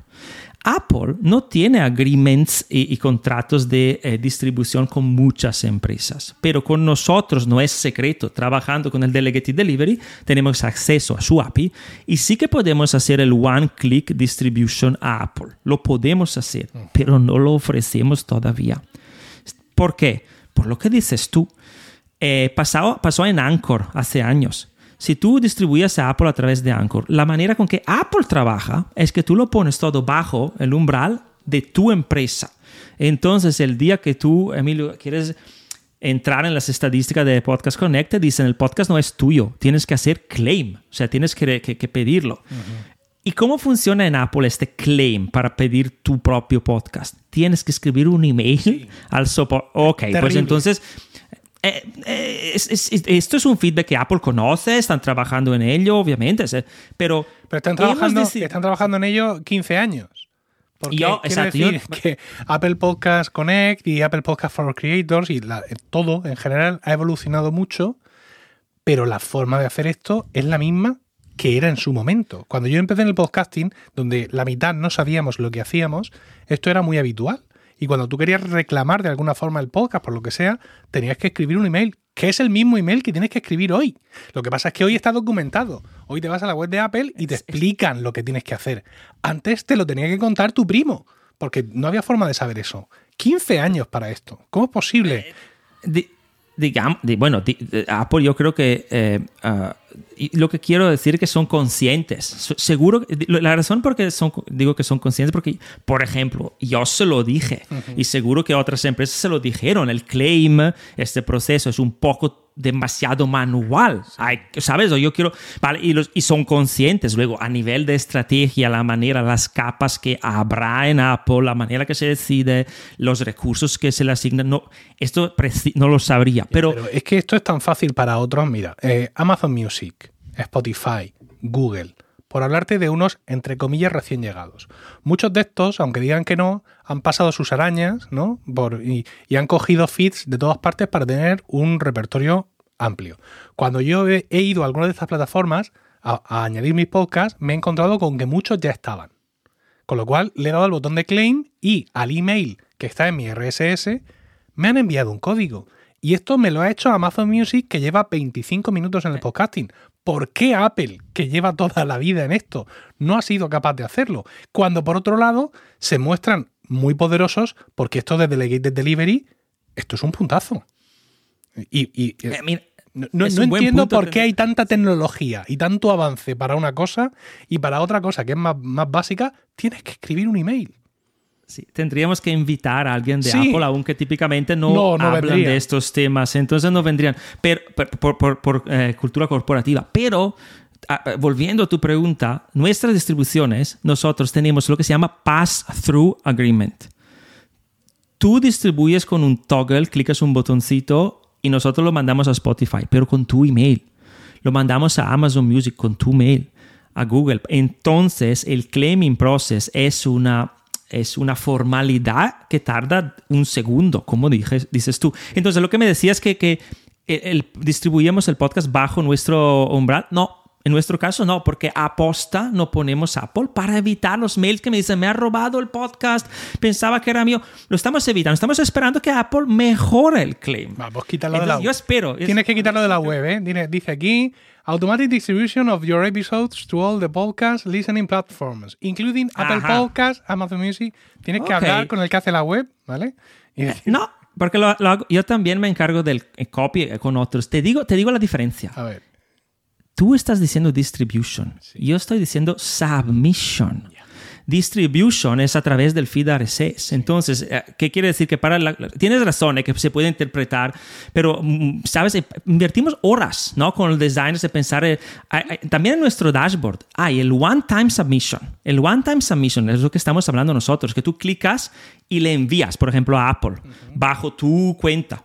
Le envías a Spotify, bajo tu mail personal. Entonces, esto es el submission. El one-time submission es, oye Apple, existo. Esto es mi RSS feed. Es el one-time. Es esto que, que yo estaba comentando. El distribution en sí mismo es una formalidad y es el RSS feed. O sea, el momento que Apple sabe que tú existes, te vas eh, mirando el feed eh, eh, cada, cada X tiempo. ¿Tiene sentido? Sí, sí, sí, sí. Claro, lo diré. Pero te, te lo, te lo te, sí, acepto lo compro, lo sí compro. Que se podría, lo, de momento lo compro. Está, está, son matices. Sí, está bien, está bien, está bien. Eh, a ver, eh, perdona que vuelva atrás porque hablando de la monetización también veo que supongo que para determinados mercados, para determinados podcasts, también os tomáis el trabajo de buscar vosotros los patrocinadores para esos podcasts. ¿no? Supongo que no, necesariamente. en un formato estándar de mención leída ¿Cómo, está funcionando esto? Porque sabes que cada día aparecen nuevas empresas que van a buscar patrocinadores para ti y al día siguiente desaparecen y para que entren otras nuevas. Es decir, es un mercado que está ahí, es una necesidad, pero nadie parece haber dado con la clave todavía. Sí, eh, buenísimo punto. Nosotros no hacemos personalmente esta búsqueda, lo hacemos en México, donde estamos montando esta agencia. Pero lo que promocionamos en nuestra página es una integración con Podcorn. Podcorn, tú puedes visitarlo, podcorn.com, te permite eh, darte de alta, eh, poner un prefijo en tu show y simplemente buscar sponsors. Hemos tenido unos pocos que le ha ido bien, otros que es más difícil encontrar el match, pero sí que es otra oportunidad de monetización que tenemos. Entonces no lo hacemos nosotros, lo hace Podcorn. Y mm, repito, hemos tenido todo tipo de comentarios sobre este sistema. Eh, nos encantaría controlar a nosotros el marketplace si el tiempo lo permitiera en un futuro próximo, próximo año, hacerlo nosotros, donde buscamos los sponsors y te macheamos aún más, de manera más fina porque tenemos tus datos, sabemos de los temas de que hablas gracias a los transcripts. Pero por el momento, si tú tú podrías darte de alta a Podcon hoy sin tener a RSS.com y ver si te funciona. Sí, no, ya te digo yo que no me funcionaría porque me he dado de alta en cada plataforma que se ha anunciado sobre esto. Muchas plataformas, digamos, eh, en, español, ¿no? que trabajan en el mercado español. Pero bueno, entre eh, mis cifras, en de qué va mi podcast, las posibilidades que ofrezco y el negocio en general, yo creo que mi experiencia no es única. La sensación que tengo es que muy pocas de estas empresas que prometen tanto funcionan adecuadamente. Yo trabajo con una agencia que se llama VoiceUp, que es una agencia, entre comillas, muy manual. Es decir, no tienes un dashboard donde tú metes tu podcast y te metes todos los datos y no sé qué. No, no, no. Eh, hablas con ellos y empiezas a trabajar y es con la única que estoy funcionando en condiciones. Todas las demás empresas, algunas que han surgido recientemente, otras que han llegado a España recientemente, una del grupo Lipsyn, es exactamente lo mismo. O sea, esto, tanto otros podcasters como yo, lo hemos hecho ya 30.000 veces darte de alta, poner el RSS de tu podcast, decir qué categoría es, decir qué tipos de anuncios te gustaría, no sé cuánto. Y creo que la, realidad, al menos en España, va un poco más allá de lo idóneos que sean nuestros podcasts o no para este tipo de cosas. Es que el mercado es muy distinto. Es decir, yo, porque no hay aquí anunciantes, aunque el podcasting aquí ha explotado ya y todo el mundo habla de podcast y todo el mundo conoce los podcasts en España, no es como hace unos años, pero aún así no existen los anunciantes este impulso de, oye, voy a anunciarme en un podcast. Por eso VoiceUp, que es una agencia que entiendo que es multimedio, es decir, que no solo gestiona anuncios para podcast, sino también para otros medios, pues al final lo que es esos clientes que vienen y que se quieren anunciar aquí, allá, allá, pues la propia VoiceUp le dice, oye, ¿por qué no pruebas el podcast? Es decir, eh, eh, eh. está ahí en un punto intermedio, es una agencia mixta, o entiendo yo que lo pueden ser, o que trabajan con otras agencias, y ellos ofrecen de pronto la pata del podcasting. Porque yo pienso que si aquí en España tú tienes un negocio exclusivamente para hacer match entre gente que se quiere anunciar en podcast y podcast, estás perdido. Porque entiendo que hay muy pocas empresas que salgan así al mercado, ¿no? Esto no es Estados Unidos ni a lo mejor México, donde no sé si tenéis otras experiencias como me dices al respecto. Sí, creo que has clavado el tema exactamente. Es exactamente así. Productos como Podcorn son una oportunidad para, para podcasters, pero eh, tampoco en Estados Unidos están floreciendo demasiado, porque hay un concepto en cualquier marketplace que se llama liquidity que es un ratio, una proporción entre oferta y demanda, ¿no? Es exactamente lo que decías tú. Entonces, estoy de acuerdo con esto. Esto no quiere decir que si uno quisiera darse de alta uno de estos eh, marketplaces, ¿por qué no poner un botón? ¿no? Para que pruebe. Tú lo has probado muchas veces, hay muchos podcasters que empiezan, crecen un poquito y hacen su experiencia. No lo vemos como una cosa negativa, pero sí que hay menos oportunidades. Y por esta razón, como dices tú, en México lo que estamos haciendo es educar a los sponsors. Imagínate cerveza invento, modelo, cerveza Corona, ¿no? Por decir, eh, si tú estás con un grupo grande como Radio Fórmula, que es un grupo de radio que trabajamos directamente con ellos nosotros. Eh, esto es nuestra parte, mm, nuestra vertical, donde somos agencia, donde estamos eh, creando estas oportunidades de host red ads, o sea, de ads que, se, que, que lo lee el host del show, no programáticos. Pues entonces, cuando en México si tú vas e invento a, otra vez a cervecería modelo y cervecería modelo invierte en Radio Fórmula hablo de un peso al año de publicidad, invento uno por decir un millón, 100 millones, lo que sea, inviertes un peso, le dices, como paquete te ofrezco esta, esta radio, radio, radio, y ¿por qué no pones el 25% en podcast? Esto es mi, es, estos son los 12 podcasts donde, donde se invertirían, ¿no? Y es un poco lo que, lo que estamos haciendo. Estamos creando esta educación porque el budget hay. A principios de años vienen los de marketing de, de, de, de los varios grupos, de las varias empresas y dicen, vale, y entonces hay que educar. Y, y lo, lo, que nadie está, se da cuenta todavía, porque falta educación, y en España no sé a qué punto estamos, pero por lo que me dice, falta también, es la posibilidad de medir el podcast comparado a radio y hasta televisión. En el podcast nosotros, por ejemplo, en arces.com te medimos hasta la ciudad, el pueblo porque hacemos, eh, tenemos la location, tenemos, eh, te, decimos si usas Android, si usas un Apple, iPhone, o sea, la granularidad de las estadísticas que te da una publicidad, una, una campaña en podcast es increíble. Y hay un extra ahí el nicho que puedes elegir, health and fitness, salud y belleza, y eh, niños o, educational, o sea, eh, si uno, si hay empresas que hacen publicidad en la radio y en la televisión, es que el podcast es el pasaje natural. Como mínimo hay que invertir una parte, una porción de este budget en podcast. Es solo la educación que falta. Yo en el tema de, la publicidad, sobre todo aquí en España, creo que hay una cosa que, todavía no hemos explotado y, me repito mucho, pero es que es, es, verdad. Yo siempre pienso en el podcasting local. Es cierto que siempre hemos hablado y siempre le contamos a la gente, tú con tu podcast vas a llegar a todas partes y cualquiera que hable tu idioma, aunque esté en la otra punta del mundo, te va a escuchar y es una maravilla el tener claro que nuestro podcast mm, es un vehículo mundial que tiene un alcance mundial. Que tú estás aquí en tu casa como yo, aquí en Murcia, le das un botón y ¡pum! Hay un tío en Australia que te está escuchando. Esto es estupendo. Pero se nos olvida el alcance local. Y el alcance local es lo que nos puede traer muchos patrocinadores. Hablabas de que vosotros granularizáis mucho las estadísticas de localización de las IPs. Y eso está muy bien porque yo podría tener un podcast local, un podcast sobre Murcia, un podcast que hablará de las cosas de Murcia. De hecho, en mi red de podcast hay uno. Se llama Órbita Grana y es un podcast que va sobre el Real Murcia, sobre nuestro equipo de fútbol, que ahora mismo está en la primera división federación, es decir, lo que sería la tercera eh, división. En Murcia hay mucho pasión por el equipo, pero todavía nos falta dar mucho el salto a lo digital, ¿no? Es decir, hay canales de Twitch y canales de YouTube sobre el Real Murcia, está nuestro podcast, pero todos tienen una audiencia muy testimonial. Si el equipo de fútbol llega a subir a primera división, aumentan los seguidores, aumenta el entusiasmo y tenemos un podcast del Real Murcia como órbita grana que sale todos los lunes después del partido y que tiene perfectamente, no muchas, ¿eh? 5.000 descargas.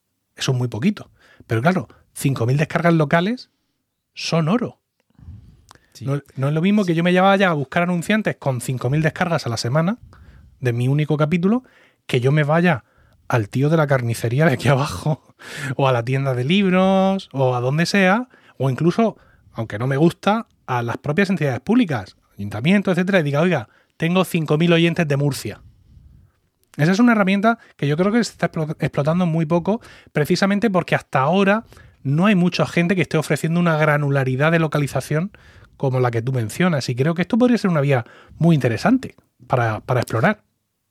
Desde luego, y, no solo a nivel, hay dos puntos aquí. Uno, no solo a nivel de localización, pero a nivel también uh, de cultura o uh, idioma local. Por ejemplo, nosotros somos, eh, tenemos, eh, eh, alojamos un podcast que se llama Foca Terra, que ahora en estos días creo todavía está primero en Apple Podcast España, entre los primeros, entre los tops, y que hasta el Ayuntamiento de Barcelona eh, eh, le, dio premios y, un pequeño subsidio, por lo que entendí, y que este es un podcast en catalán, un podcast en catalán que habla de tecnología, ¿no? Entonces, con lo que dices tú, obviamente este podcast podría, si quisiera, eh, tener eh, sponsors. No tiene sponsors, eh, pero podría tener sponsors locales y sería mucho más efectivo que un, ¿sabes? Un, un, CPM, un, cost, un coste por mil downloads que fuera internacional, ¿no? Si una programática base puede ser 3 dólares a cada mil downloads, 6 dólares, lo que sea, 10 pero cuando vas a estos tipos de, eh, de, publicidad que son más locales o culturalmente mucho más cercanas, CPM se disparan. Pueden ir a 20, a 30, 50. He escuchado hasta 100, nunca lo he visto, pero hasta 100 dólares o americanos o pongamos 90 y pico euros por mil descargas. Y un, otro punto aquí, solo porque has tocado la location, ¿no? la, la localización, Estamos por lanzar el tag de Podcasting 2.0 Location. Eh, la próxima semana lo tenemos ya testando, estamos, estamos testando en nuestro entorno de desarrollo y es un, uno de estos tags que no se ve todavía en casi ninguna app, pero ofrece un metadato que es potentísimo y que lo podemos utilizar también en las páginas públicas de nuestros podcasts porque hay los meta tags, estos, estos metadatos que están como el título, los, las palabras claves, se puede poner geolocation, la localización. Así que Google ya podría su algoritmo, no queda claro cómo funciona el algoritmo de Google adentro, pero podría priorizar páginas de una cierta localidad porque le pasamos estos datos. Y encima lo estamos pasando en los RSS feeds desde la próxima semana. Muy, muy interesante porque, porque te imaginas, estás paseando con tu app de podcast moderna, ¿no? y pasas al lado del, del Museo de la Ciencia de, de Valencia y ¡pa! Te, llega una notificación, te dice, ¿quieres escuchar este episodio de sobre...? Súper interesante. Entonces, eh, imagínate también a nivel de publicidad, se podría, tampoco se puede utilizar para, para targetizar o para, ¿sabes? Yo en lugar de vender tu network de podcast a todos tus podcasts, eh, comprar eh, un millón de impresiones, podría comprar un millón de impresiones a todos los podcasts que hablan que hablan de Murcia que están geolocalizados en Murcia. Interesante, mucha, otra oportunidad para creadores para, para monetizar. Estamos llegando ya al final de la entrevista, pero no quiero terminar sin decir que eh, estáis escuchando a, nuestro invitado con una gran calidad de audio porque tiene un Shure MV7. Esto es una cosa que muchas veces decir cuando entrevistas a otros podcasters, lo normal es que tengan un micrófono en condiciones, pero cuando entrevistas gente de la industria en general, no todos tienen eh, una buena herramienta y la verdad es que es eh, cuando, cuando ocurre es un placer. Yo siempre digo, doy, muchos consejos a la gente que hace podcast de entrevistas. Que son consejos que yo nunca me he tenido que aplicar, porque yo las entrevistas que he hecho en mi, en mi carrera como podcaster siempre han sido a otros podcasters. Si yo ese problema lo tenía resuelto, ¿no? Cuando entrevistas a la población civil te puede ocurrir cualquier cosa pero quiero agradecerte públicamente que tengas un Shure MV7, porque la verdad es que facilita mucho el, trabajo y, por supuesto, la compresión de todo esto que nos estás contando tan interesante. Como decía, vamos a terminar y lo que quiero es un poco de información insider. Eh, ¿Qué hay en la agenda? Me estás diciendo de un próximo tag, pero así en general, ¿qué, qué tenéis previsto en rss.com para los próximos meses o incluso para lo que queda de año. ¿Dónde vamos a ver aparecer? Porque te he dicho que estáis más o menos presentes en el mercado español. Hemos escuchado que habéis estado patrocinando Notipod, eh, la newsletter y, y, podcast diario sobre podcast. Es decir, que es un nombre que nos suena, aunque no tengáis, como ya se ha explicado, una presencia específica en nuestro mercado español. Pero quiero conocer cuáles son vuestros planes para los próximos meses. Perfecto, el plan para el 2023 es destacarnos un poquito de la etiqueta solo de hosting. Creemos que el hosting sea algo se ha convertido en una commodity, en el sentido perfecto, tienes una red de distribución mundial, mm, podemos usar Amazon, podemos usar Google, fantástico. Pero esta etiqueta se nos queda corta. Y como equipo, como experiencia nuestra personal, hemos eh, trabajado en otras empresas, hemos creado soluciones de eh, machine learning, un poco más, que van mucho más allá a nivel tecnológico que el, el alojamiento. Entonces, después de haber lanzado los transcripts en eh, básicamente a principio de año automáticos que se generan a través de nuestra interfaz. Después de haber lanzado la semana pasada o hace dos semanas Podvis, la, nuestra integración hecha a eh, internamente para convertir tu audio en un vídeo con las imágenes de tu capítulo, de tu, de tu episodio. Lo que vamos a lanzar, te lo digo en anteprima, se puede decir a este punto, vamos a lanzar una uh, otra herramienta tecnológica que desarrollamos in-house, en casa nosotros, que eh, se, eh, el nombre a decidir todavía, pero serán filtros de audio para los que no tienen el Shure MV7 o un, o, un micrófono mm, suficientemente bueno y entonces o lo que no usan una, una, una, herramienta como Riverside, ¿no? que ayuda a normalizar las varias voces y tienes canales y, vamos a tener un filtro basado en yo no diría inteligencia artificial porque es una, una palabra potente, ¿no? Pero Machine Learning analiza tu, tu sonido, eh, encuentra los speakers y si hay que normalizar o balancear los volúmenes, lo hace automáticamente. Si hay que remover sonido, pasa un avión, eh, hay uno que sé yo, un niño que llora, se remueve. Es como un filtro de Instagram o un filtro que mejora la foto, digamos, sin pensar mucho. Un podcaster como tú no sé si le va a servir esto, porque la calidad ya eh, está ahí. Y en este caso probablemente no lo aconsejemos, lo tendrás el botoncito y te diremos no hace falta. Pero piensa que la 50% de nuestro podcaster le ayudaríamos con un botón a mejorar la calidad y, de, su audio. Esto es lo que va a salir, ante anteprima mundial, no lo habíamos dicho a, nadie y, este año sería coronar un poco estas features, eh, estas características nuevas que estamos lanzando, la del transcript, la del convertir audio a video y la de tener filtros audios. Todo queremos crear más oportunidades para nuestros usuarios y de verdad nos, la verdad es que nos gusta construir tecnología también, o sea, construir cosas y no pararnos en el hosting y solo crecer a nivel de marketing, sino que dar de verdad features que la gente usa y que las encuentras en Reddit o ves que a nivel orgánico se habla de ellas. Pues nada más, Alberto, muchísimas gracias y bueno, pues mucha suerte, evidentemente, sobre todo en la parte de vuestro negocio que consiste en empujar el podcasting libre, que es algo en lo que de Promo Podcast pues creemos mucho y, y apoyamos. Gracias por todo lo que nos has contado y seguimos en contacto. Gracias a ti, gracias a todos y seguimos en contacto. A ver cuándo hablamos la próxima vez.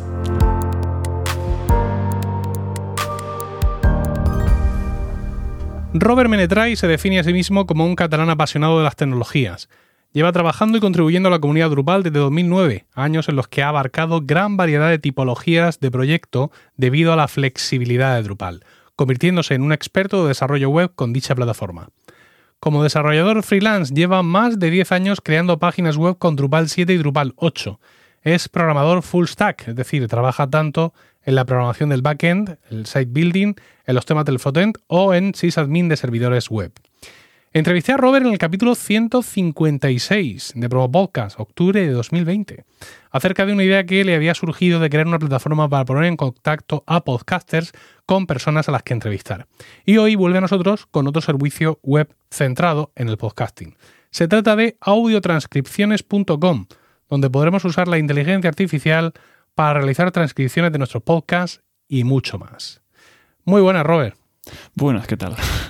Bueno, explícanos eh, cuáles son las funcionalidades que ofrece audiotranscripciones.com, aparte, evidentemente, de lo, que, de lo que el nombre del dominio indica, ¿no? De lo que es realizar la transcripción del podcast. La idea es justamente eso, que te transcriba un audio a texto y después, con temas de inteligencia artificial, que te haga cosas con ese texto. Ya sea detectar, o sea, generarte títulos, por ejemplo, para, si lo quieres usar para YouTube, que te sugiera, sugiera títulos nuevos, que te haga un resumen de lo que has hablado en ese audio. En el caso de que sea un podcast, pues, el, digamos, las notas del episodio del podcast te lo puede generar. Y después también, pues, por ejemplo, detectar capítulos para YouTube, detectar momentos virales, detectar tags y algunas otras cosas que algún día voy a ir implementando para ir aumentando las cosas que va, que va haciendo la IA para ayudar al podcaster o a la gente que hace audios.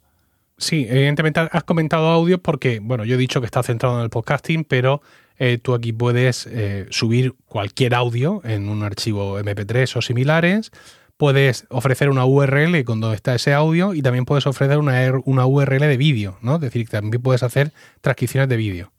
Aquí está el problema, o el problema no, digamos, según tú, eh, Milcar, eh, tener un canal de YouTube, ¿eso es hacer podcasting o no? Pues creo que más allá de lo que yo opine, me temo que sí. para mucha gente sí. Vale, entonces sí que está centrado en el podcasting. El tema de esto, de que no solo es para gente que haga audio, sino gente que también hace vídeos, en este caso YouTube sobre todo. Bueno, dentro de lo que, como, ya hemos dicho, de transcripciones hace muchas más cosas, ya las han mencionado, vamos a, a, centrarnos un momento en lo que es la parte de la transcripción en sí, haciendo pues una enmienda a la totalidad. ¿Por qué? Porque debemos de preocuparnos de ofrecer transcripciones de nuestros podcasts. Mm, primero se por un tema de accesibilidad. Hay, tú sabes, que hace relativamente poco tiempo algunos podcasts están empezando a mostrar eh, los subtítulos del, episodio en concreto. No muchos a día de hoy, pero bueno, supongo que poco a poco se irán implementando en, la mayoría. Así que por el tema de accesibilidad de gente que por lo que sea mm, tiene alguna, algún tipo de deficiencia auditiva o por el motivo que sea, prefieren estar leyendo lo que se pone que no solo escuchando. Y también, por ejemplo, en temas de YouTube, puede ser también un incentivo para que YouTube te traduzca a otro idioma. O sea, cuando tú ya le mandas el texto, que es de mejor calidad normalmente que el que genera, por ejemplo, la transcripción automática que genera YouTube, YouTube te lo puede traducir automáticamente. Con lo cual puedes llegar a más mercado, a gente que está viendo YouTube en otros idiomas que no es el que tú has grabado el audio. Sí, bueno, esto era una pregunta trampa porque la audiencia recordará que en el capítulo anterior, el 170, entrevistamos a Carlos Cámara, y la transcripción eh, fue, digamos, el por qué transcribir y el por qué no, fue uno de los, de los temas principales que tratamos, ¿no? Carlos eh, hablaba mucho también de, del SEO, de cómo eso puede ayudar al posicionamiento de la, de la web de nuestro podcast pero claro, estamos en un mundo donde, como tú dices, alguien con un canal de YouTube ya cree que tiene un podcast o la audiencia piensa que es un podcast. Vamos a no hablar de tener una web para tu podcast. Pero en fin, aquí quedamos algunos irreductibles galos con, con ese tema. En aquel capítulo yo me comprometí con, con Carlos a que iba a empezar a hacer y a publicar transcripciones y subtítulos del podcast. Porque parece que es lo mismo, pero no es igual. Bueno, son muy parecidas, la transcripción la puedes tener solo en texto plano y, por ejemplo, copiarlo y pegarlo para ponerlo en tu blog, o pasarlo por una IA que a partir de aquí te genere un resumen o algo para reciclarlo en otras partes de, en redes sociales o en tu mismo blog.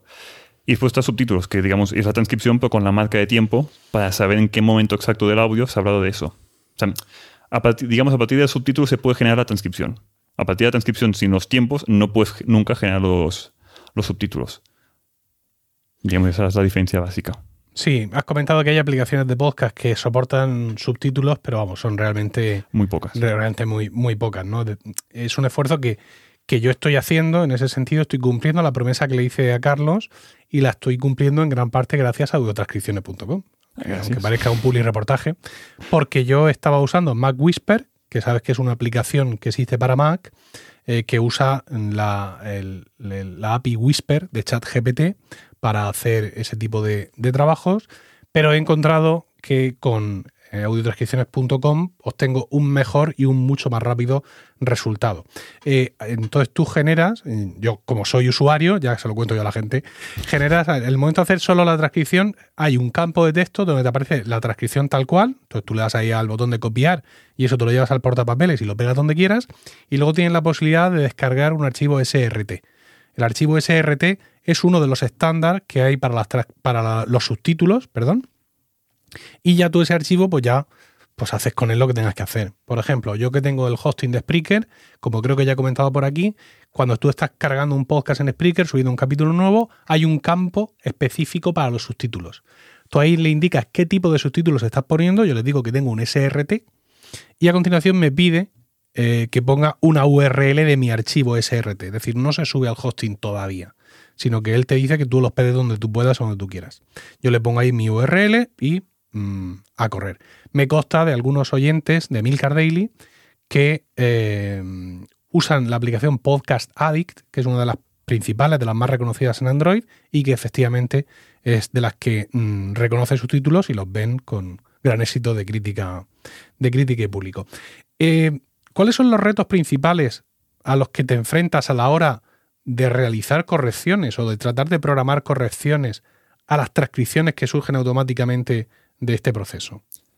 Mm, seguramente sería la falta de control de lo que genera la IA, hasta cierto punto. O sea, no, tengo control exacto de lo que puede generar la IA. Con lo cual, a veces, mm, iba a decir, se imagina cosas, sobre todo digamos, en la generación de textos o de títulos, que no tiene por qué estar en el audio o lo pone de tal forma que no es bien, lo que quería decir la persona que estaba en ese momento hablando eh, para generar después la transcripción. O sea, dicho de otra forma, tú le dices, genera un resumen, pero si no especificas muy bien cómo quieres que te genere el resumen, mmm, se puede inventar cosas de, por ejemplo, mm, nos pasó con Víctor de que decía de que estaban sorteando unas gafas de, de, Apple, cuando en ese audio no se comenta en ningún sitio que vayan a regalar unas gafas. Solo están comentando virtudes de las gafas, pero no dijeron en ningún lado que las regalarían. No, pero sin embargo sí hablan de que van a hacer un sorteo de, otra cosa. Y claro, eso incluso a lo mejor, no lo recuerdo, es posible que bromearan con la posibilidad de sortear una Vision Pro y eso ya ha inducido a la inteligencia artificial a pensarse lo que no es. Pero ahí voy de que se imagina cosas en ciertos sentidos y desde mi, digamos, desde mi parte de programador, cuesta hasta cierto punto controlar cuando lo hace 100% bien, 90% bien, 80% bien. También depende mucho de la persona que habla, cómo habla y en qué entonación. Así que, digamos, lo que cuesta más es la afinación del resultado final. Intento hacer lo mejor posible y siempre voy mejorando cosas gracias a feedback de los usuarios, pero igualmente no es una herramienta que le, das un input A y siempre te da el mismo output B, sino que cada vez que lo ejecutas te puede variar un poco lo que te acaba generando.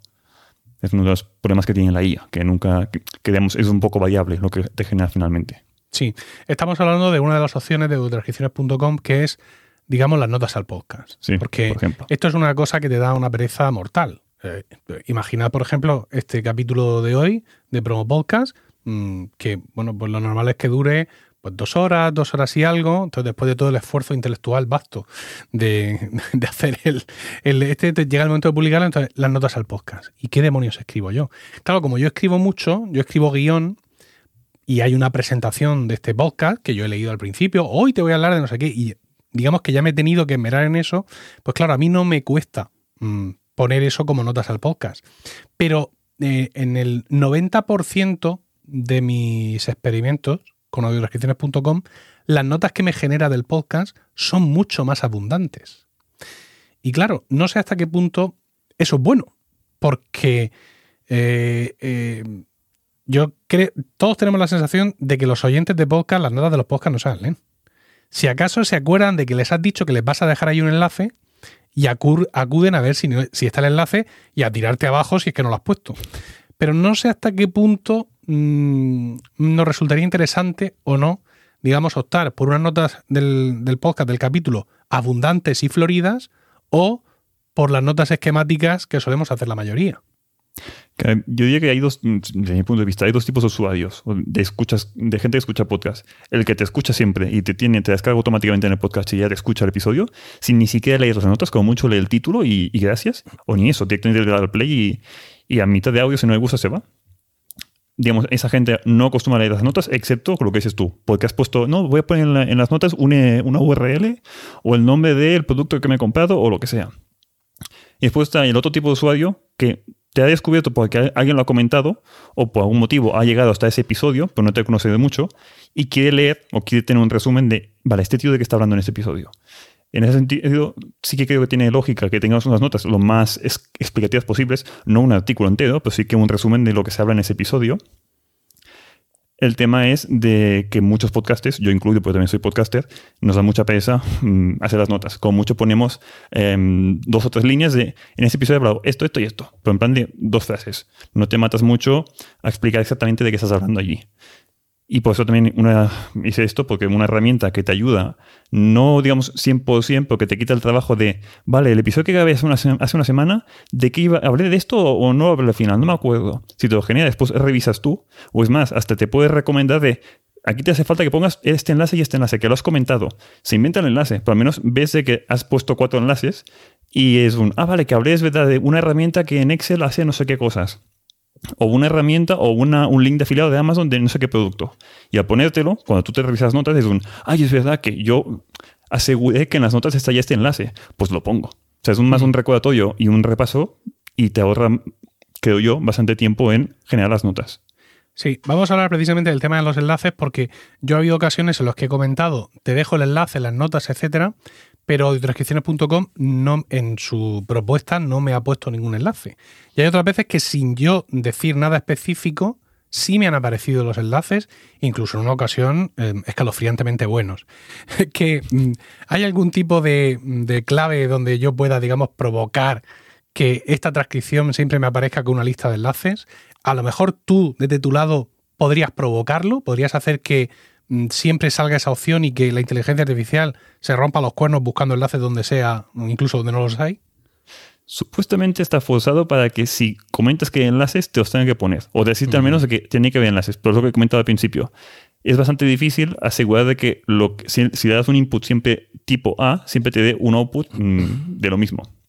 O sea, si le mandas un audio con hablando de X cosas en las cuales se dice que hay enlaces, quizá la primera generación no te lo pone con enlaces y la segunda te sea así cuando lo regeneres.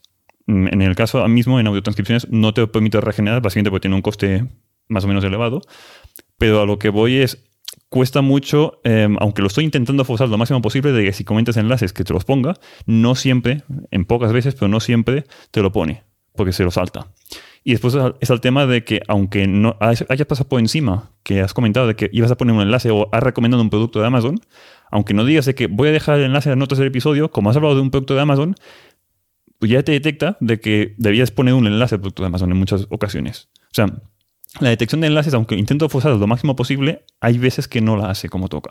Y después está el tema que comentabas tú de que alguna vez puso un enlace de forma, digamos, sorprendentemente muy buena, que ni siquiera tú sabías el enlace o no te acuerdas si era ese, o no lo habías ni comentado en el audio, se lo saca de la manga el enlace. El problema es que hay veces que el enlace puede ser, digamos, correcto, o sea, es el enlace que tú pones en internet y funciona, pero muchas otras no, se lo inventa. O sea, te pone un enlace de, yo qué sé, de Amazon y el nombre del producto, y en verdad no es el nombre del producto, es Amazon barra el ID, no el nombre, por decir algo. O sea, forma una URL que, digamos, se, la alucina, se la inventa la inteligencia artificial. Por eso recomiendo siempre revísate los textos que te genera. No es un copia y pega y ya está. Eh, estamos hablando de que tiene creatividad la inteligencia artificial, porque mira que cojo ahora mismo el bate de béisbol y me voy donde está el servidor. Sí, un poco de creatividad o que por tema estadístico, cuando ve de que mm, se montan URLs, normalmente la URL contiene las palabras clave que se ha comentado en el texto. Porque por temas de SEO, muchas URLs son barra el título del episodio, barra guion tal. Pues acostumbran a montar URLs de, de, la misma tipología. Porque por estadística, la mayoría de URLs de Internet funcionan de esta forma. Así que sí, se las inventa un poco. Claro, porque detrás de transcripciones.com está eh, Whisper, ¿no? La, la, API de ChatGPT. Y no sé ya al, nivel que evidentemente que tú tendrás tu acceso a la API, pero los que entramos a la API gratuita nos dicen en muchas ocasiones no tengo acceso a Internet. Eso ocurre también con las APIs que usáis para productos comerciales, es decir, realmente el, sistema sigue sin tener acceso a Internet porque en ese caso mm, no podemos esperar que nos dé URLs correctas, a no ser que hace cinco años lo entrenaran con una de esas URLs. Ah, sí, ah, primero, has dicho Whisper. Whisper es el de audio a texto, que también es el que uso yo, igual que el Mac Whisper, aunque yo tengo un poco modificado, pero básicamente es el open source que publicó OpenAI, que es la misma empresa de OpenAI. Y después está el GPT 3.5 o GPT 4, que yo uso los dos, depende del modelo para que sea más barato en costes, que es lo que comentas tú de que no tiene acceso a Internet que hace cosas con los textos, pero no tiene acceso a Internet como tal. Hace una semana comentaron, que aún lo tengo que probar, no tiene tiempo, que GPT-4 empieza a tener, o sea, le puedes conectar plugins, igual que se puede hacer desde la interfaz de la gente que está pagando, lo han implementado para que se haga desde la API. Con lo cual, desde la API puedes hacer que se conecte con un plugin, por ejemplo, que se conecte a Internet y haga cosas. Pero uno, es más caro y dos, lleva bastante más tiempo. Por fin de cuentas, se conecta a Internet, hace sus cosas, te devuelve el resultado y hace otras cosas después. O sea, que aún ahí es más lento. Y aún así no te asegura nunca que la URL que te genere sea 100% buena. Vamos a hablar de otro aspecto de, las notas al, programa, que es uno de los aspectos yo creo más interesantes de todo esto, y es el tono de esas notas al programa. Porque el usuario que vaya a audiotranscripciones.com y se ponga a configurar, sube su audio, em, ve ahí, tal, entonces baja y dice, opciones de inteligencia artificial, perspectiva de la escritura, primera persona del singular o segunda persona, masculino, femenino, tal. Y luego, Emojis en los titulares. Esto es evidentemente para los titulares, entiendo que para YouTube, que son más proclives a eso. Y luego, tono del texto. Y tienes aquí 300.000 tipos. Informal, formal, conciso, detallado, colaborativo, creativo, imparcial, persuasivo, empático. Y luego algunos consejos sobre cómo combinar estas, estas opciones. Esto es, digamos, lo más, mm, entre comillas, problemático que yo me he encontrado. Porque, claro, en las notas al podcast que yo hago está también mi tono y me resulta muy difícil encontrar qué combinación de estas emociones eh, da un tono parecido al que pueda dar yo, o al menos un parecido neutro. Ya indico que por defecto aparece marcado informal y marcado informal es increíblemente entusiasta. Eh, aquí estamos en un nuevo y fascinante capítulo de nuestro podcast, pero vamos a ver, Un poco, de prudencia, hombre. No, no, no, o sea, una cosa absolutamente mm, despelotada ahí y se, sube muy, muy, muy arriba, ¿no? A veces, cuando creo que el texto del podcast lo permite, sí le marco técnico, sí le marco analítico para intentar que se centre un poco más, pero su, su principal, o sea, su espíritu principal es de comercial, claramente, ¿no? Aquí estamos con un nuevo maravilloso podcast que te va a encantar. Eh, ¿Esto de dónde sale? Quiero decir, ¿esto está también en la API original? ¿Es algo que tú le has añadido? ¿Es un, ¿Son conservantes y colorantes tuyos? Son conservantes y colorantes míos. uno de los problemas que tuve, no me acuerdo si tú probaste las primeras versiones de esta herramienta, antes no estaba todo esto. antes lo mandabas el audio y él te generaba un resumen, punto. El problema con que me encontré, lo que comentas tú, no coge el tono que yo quiero que tenga este episodio, este resumen. Porque mi podcast es muy de humor o porque mi podcast es muy técnico y serio y, digamos, hacía una cosa no muy formal tampoco, pero digamos que le faltaba como alma, por decirlo de alguna forma. Era un resumen que era, mm, no sé, que no se, se notaba que no, era un resumen humano. Que lo de ahora, hay momentos que también se nota que no es humano del todo. Pero antes se notaba mucho más. Y lo que hice yo fue, y también, por ejemplo, no detectaba bien si eran hombres o de mujeres las que hablaban. Porque, claro, al final, en, la, en el tono de voz, puedes saber si es una mujer o un hombre o lo intuyes. Pero cuando es un texto plano, la IA se pierde y no sabe si es un hombre o es una mujer. Sobre todo al principio. Por eso una de las cosas fue marcar una opción que es como comentas tú, que puedes marcar el sexo de la persona o si quieres que la forma de hablar sea más eh, formal o informal o humorística o técnica o estas cosas.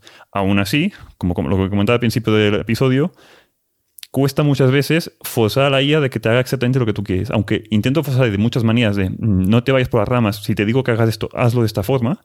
Aún así, aunque le pongas formal, o informal, mejor dicho, el informal quizás es demasiado informal, o hay momentos que quizás le faltaría un poco más de informalidad. O sea, la interpretación de qué es informal o no también cambia y aparte cambia depende de la versión que uses, de GPT-4 o GPT-3.5. Y como cada pocas semanas están actualizando las versiones, pues también se va viendo de que van haciendo modificaciones y yo tengo que ir detrás adaptando un poco para mm, que mejore el, resultado final. Que es otro tema a tener en cuenta, que dependemos de un servicio externo, que es la gente que ha generado la IA desde un inicio. Mira, yo le puse a. Mm, le metí un capítulo de colegas, mm, mi podcast sobre Friends, que hago con mi amigo Juan, donde básicamente en cada capítulo de colegas lo que hacemos es hablar de uno de los capítulos de Friends. ¿Vale? Pero claro, eso, mm, la inteligencia artificial no tiene forma de saberlo. Eh, ella lo que recibe es un podcast donde hay gente hablando. Entonces, con su habitual estilo festivalero, dice el, resumen corto, que es como se llama ese texto, ¿no? Lo que llamaríamos nosotros las notas del podcast, dice: Prepárate para un episodio de colegas que no querrás perderte. Para empezar, en este episodio, Milcar y Juan y Juan Inquilator nos llevan en un viaje lleno de diversión y aprendizaje. O sea, mm, hasta arriba de anfetas, quiero decirte. Dice, comenzando con la aplicación que Juan Inquilator está usando para aprender portugués. Pero no se detienen ahí. También debaten sobre cómo llamar a los fans del podcast y comparten anécdotas sobre sus respectivos pelazos. Fíjate, esto me ha parecido bien, porque una palabra que no es del vocabulario, ¿no? Pelazo, como superlativo humorístico de pelo, pues la coge y la integra, ¿no? Me, parece un, gesto de mucha calidad la transcripción. Además, nos cuentan detalles de una reunión con un amigo común y, aunque con humor, anuncian una pausa en el podcast debido a los compromisos laborales de Juan. Eso también está muy bien. O sea, que él haya detectado que hemos anunciado la pausa en el podcast. Que entienda que la pausa del podcast no es una cosa buena, ¿vale? Y que sea capaz de reconocer que lo hemos hecho con humor. Pero claro, en ningún momento se centra en el hecho, insisto, porque no lo puede saber, de que hablar del capítulo de Friends es realmente lo principal del podcast. O sea, sigue. En una segunda parte del episodio, mentira, llevamos cuatro minutos, nuestros anfitriones hablan sobre cómo han mantenido la química y la magia entre ellos a pesar de la distancia y la pausa en la producción del programa. Agradecen a los oyentes por su apoyo y prometen continuar grabando cuando Juan esté disponible. Cambiando de tema, analizan el decimocuarto episodio de la décima temporada de una serie de televisión. Y en vez de abundar, digamos, en, en sacar ahí en lo que hemos hablado, dice, discutiendo sobre la trama, los chistes más divertidos y proporcionando contexto para aquellos que no estén familiarizados con la serie.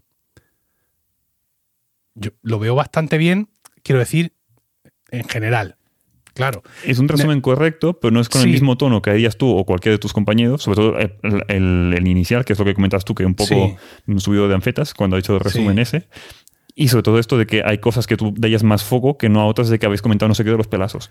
Claro. Em, es que en este podcast, en este podcast en concreto, creo que ya no es un problema de, este servicio. O sea, si yo usara cualquier otro servicio, le pasaría exactamente lo mismo. Porque no puede saber esto. O sea, mm, serían media hora escribiendo prompts para que aprenda lo que tiene que hacer. Y en esa media hora ya he hecho yo la nota del podcast. Y que sería para un episodio en concreto, porque cada episodio es un mundo al final. Efectivamente. Entonces sí es cierto que Juan y yo, antes de empezar con el podcast, hablamos de muchas tonterías, pero las notas del podcast son, en este capítulo, hablamos del no sé cuánto tal, del capítulo de la Friends, que se tituló no sé qué. Esas son las notas, no hay más. Porque todo lo demás, digamos, es el aderezo del podcast. Pero claro, eso la inteligencia artificial no lo puede saber. En muchos casos, sí acaba poniendo paja o acaba es paja que se comenta en el episodio, pero que al final para el podcast o la persona que hace que quiere publicar el episodio es contenido un poco irrelevante que sostiene las notas o no. Mm, por eso digo, no es solo copiar y pegar, el resultado final es un, vale, es verdad que yo hablé estas cosas, ah, es verdad, pues mira, pues pongo esto. Y te, sirve como un resumen para tú generar las notas después. O es la idea inicial que tuve yo en implementar todo esto. Sí que es verdad que hay gente que me ha pedido de que en vez de que te haga un resumen como tal, dime solo los puntos iniciales, digamos los temas principales, para que después yo como podcaster genere resumen solo basándome en esas cuatro líneas de los temas que es otra cosa que en algún futuro mm, tendré que implementar.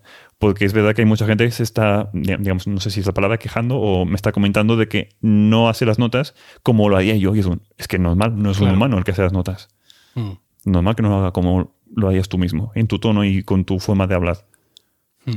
Mira, en, el, en la última edición de mi newsletter de podcasting, Sujétame el micro, eh, yo advertía de que te iba a entrevistar eh, para el siguiente capítulo de Promo Podcast y Oriol Roda me dice, pregúntale a Robert para cuándo se distinguirán las voces de diferentes personas. Gracias. Porque la transcripción de este podcast, de este capítulo que estoy comentando yo de colegas, es una transcripción donde evidentemente están las palabras que decimos los dos, tanto Juan como yo, pero no hay ningún tipo de distinción donde se vea quién dice cada cual, ¿no? Está todo en un texto eh, seguido. Eh, esta implementación la tienes en la lista, la vas a hacer un día de estos, a lo mejor nunca. ¿Cómo, Está en la este lista, pero como dependo al final de la API también que estoy usando por detrás, eh, tengo que esperar que la implementen ellos. Sí que hay herramientas que están usando un Whisper súper modificado que te permite detectar eh, los speakers. El problema, por las pocas pruebas que hice yo en su día, que esto ya hace como dos meses, quizá ha evolucionado mucho en dos meses, pero bueno, hace tiempo que no, hace uno o dos meses que no pruebo las cosas. Em, básicamente la calidad bajaba bastante. O sea, el texto que generaba es mejor cuando no tiene que estar detectando qué persona es la que está hablando. Y en mi caso, que lo que ella para generar títulos, resúmenes y, digamos, generar texto a partir de las notas, a partir de la transcripción, perdón, eh, prefería tener una mejor calidad del texto para que la IA supiera mejor de cómo hablaba, o sea, de, qué se estaba hablando, y que no la liase cambiando, y aún así la lía, cambiando letras o palabras. De, bueno, yo sé, mi, apellido, por ejemplo, muchas veces me lo escribí mal pues con Y al final no es un apellido normal, por ejemplo. Igual que esto también hay palabras de los nombres de los entrevistados o algún nombre de tecnología que a veces falla. Sobre todo dependiendo de la pronunciación de la persona que está hablando. A lo que voy que si se detecta el speaker, o sea, la persona que está hablando en ese momento, la calidad del texto, por lo que vi yo en su día, bajaba bastante. Y aparte, incrementaba los costes, que también era más caro. Con lo cual, al final, opté por, de momento, como la API no me lo da y lo tengo que hacer yo, y aparte es más tiempo para implementarlo yo, y el consumo de servidor va a ser más caro. De momento lo dejo aparcado. Está apuntado porque no es, o yo no soy el único que me lo ha pedido, hay, más gente que me lo ha pedido. Y es una cosa que está en la lista a futuros para ir implementando. Hmm. Porque sí que puede tener sentido para, por ejemplo, que comentas tú de copiar pegar en un blog, más que copiar pegar el texto plano sin, sin saber quién habla, pues poner una, ¿cómo se llama? Una dialización, o sea, un persona A habla de esto, persona B le responde, por lo típico del guion de lo que se ha hablado, copiar pegar eso es más legible, más bonito para poner en un blog que no el texto plano todo junto y todo mezclado. Claro. Eh, Hindenburg Pro 2, que incluye la transcripción como una de sus características, sí lo hace. ¿Pero por qué lo hace? Porque parte de las distintas pistas del, es decir, tú ahí montas tu podcast, se supone que en cada pista hay un, un interviniente en el podcast, entonces la transcripción que te hace, cuando tú le dices transcribir, te la hace y efectivamente, en vez de decir eh, invitado 1, invitado 2, pone el nombre de la pista. Y esta herramienta que tú y yo estamos usando ahora mismo para grabar, que es riverside.fm, también hace transcripciones, pero claro, también cuenta con las pistas por separado. Porque nosotros ahora, nosotros ahora mismo estamos grabando, esto se está grabando en pistas por separado, que es realmente el sentido que tienen estas aplicaciones para de grabar eh, entrevistas por internet. Y claro, lo que está haciendo realmente es transcribir dos audios distintos y sincronizarlos y ponerlos juntos. No es, no es ningún mérito. El mérito es hacerlo a partir del MP3 final. A la inversa. Claro, que tú, que tú, que tú le pasas. Eso sí que evidentemente es más problemático. A esto que al final es mucho más costoso, o sea, digamos como si fuera un humano, de escuchar el audio y sabe de, con, el tono de voz es distinto el de esta persona que el de esta otra, lo puede distinguir. Pero esto es mucho más costoso lo que dices tú, de pues tengo el audio con pistas separadas y pues básicamente escucho por un lado una pista y por otro el de la otra pista. Y te puedo transcribir por separado. En mi caso no lo puedo hacer porque la gente ya me lo sube todos juntos, pues al final ya es el episodio ya, digamos, para publicar, donde está todo mezclado. No lo tengo por pistas separadas. Porque no soy una edición, no soy un, programa de edición de audio de vídeo como tal. Eh, mira, precisamente hablando de, esto, ¿no? De, la integración que de esta herramienta hacen otras muchas, otras muchas aplicaciones yo, como, eh, como he dicho, estoy usando audiotranscripciones.com porque es la que mejor y más rápido me está haciendo las transcripciones. Hindenburg también hace transcripciones. Lo que pasa es que he visto que mm, su nivel de exactitud, desde mi punto de vista, deja bastante que desear. Pero claro, no voy a decir que les dé igual, porque ellos esto lo han vendido con mucho énfasis. Pero es que la transcripción en un programa de edición de podcast tiene otro valor añadido, que es poder editar sobre el texto. Es decir, a ti, entre comillas, te, puede dar igual que la transcripción de Hindenburg no sea exacta, más allá de que luego quieras o no dedicarle tu tiempo a corregirla, pero sí te puede permitir hacer búsquedas y acordarte de dónde hablaste de esto en vez de estar tú ahí buscándolo a mano y llegar y borrar el trozo donde has repetido dos veces la palabra porque, por ejemplo. Y eso ahí tiene mucho, mucho sentido. Pero yo me pregunto, por ejemplo, herramientas como Riverside, esta herramienta de grabación que tú y yo estamos usando ahora mismo, que de pronto aparecen un día e incluyen las transcripciones así, directamente, sin pegar un tiro. Cuando esto tiene un coste. Entonces, mm, o antes me estaban engañando con el precio, claro, o me estaban engañando, engañando antes porque me cobraban mm, de muchísimo más, o no están generando, evidentemente, no están invirtiendo en hacer esto de forma. Y, aparentemente sí, porque el resultado no es malo, no voy a decir que sea bueno, pero no es malo. Y la interfaz está cuidado decir que más o menos han invertido aquí. O claro, es una de estas startups que está quemando millones de euros sin importarle el que dirán, pensando en un, en un producto definitivo. Pero esto de las transcripciones, tú has hablado en varias ocasiones durante, durante esta entrevista del coste no, eso no lo hago porque tiene mayor coste o miro a ver el coste. Claro, es que usar la API de ChatGPT para cada operación tiene un coste.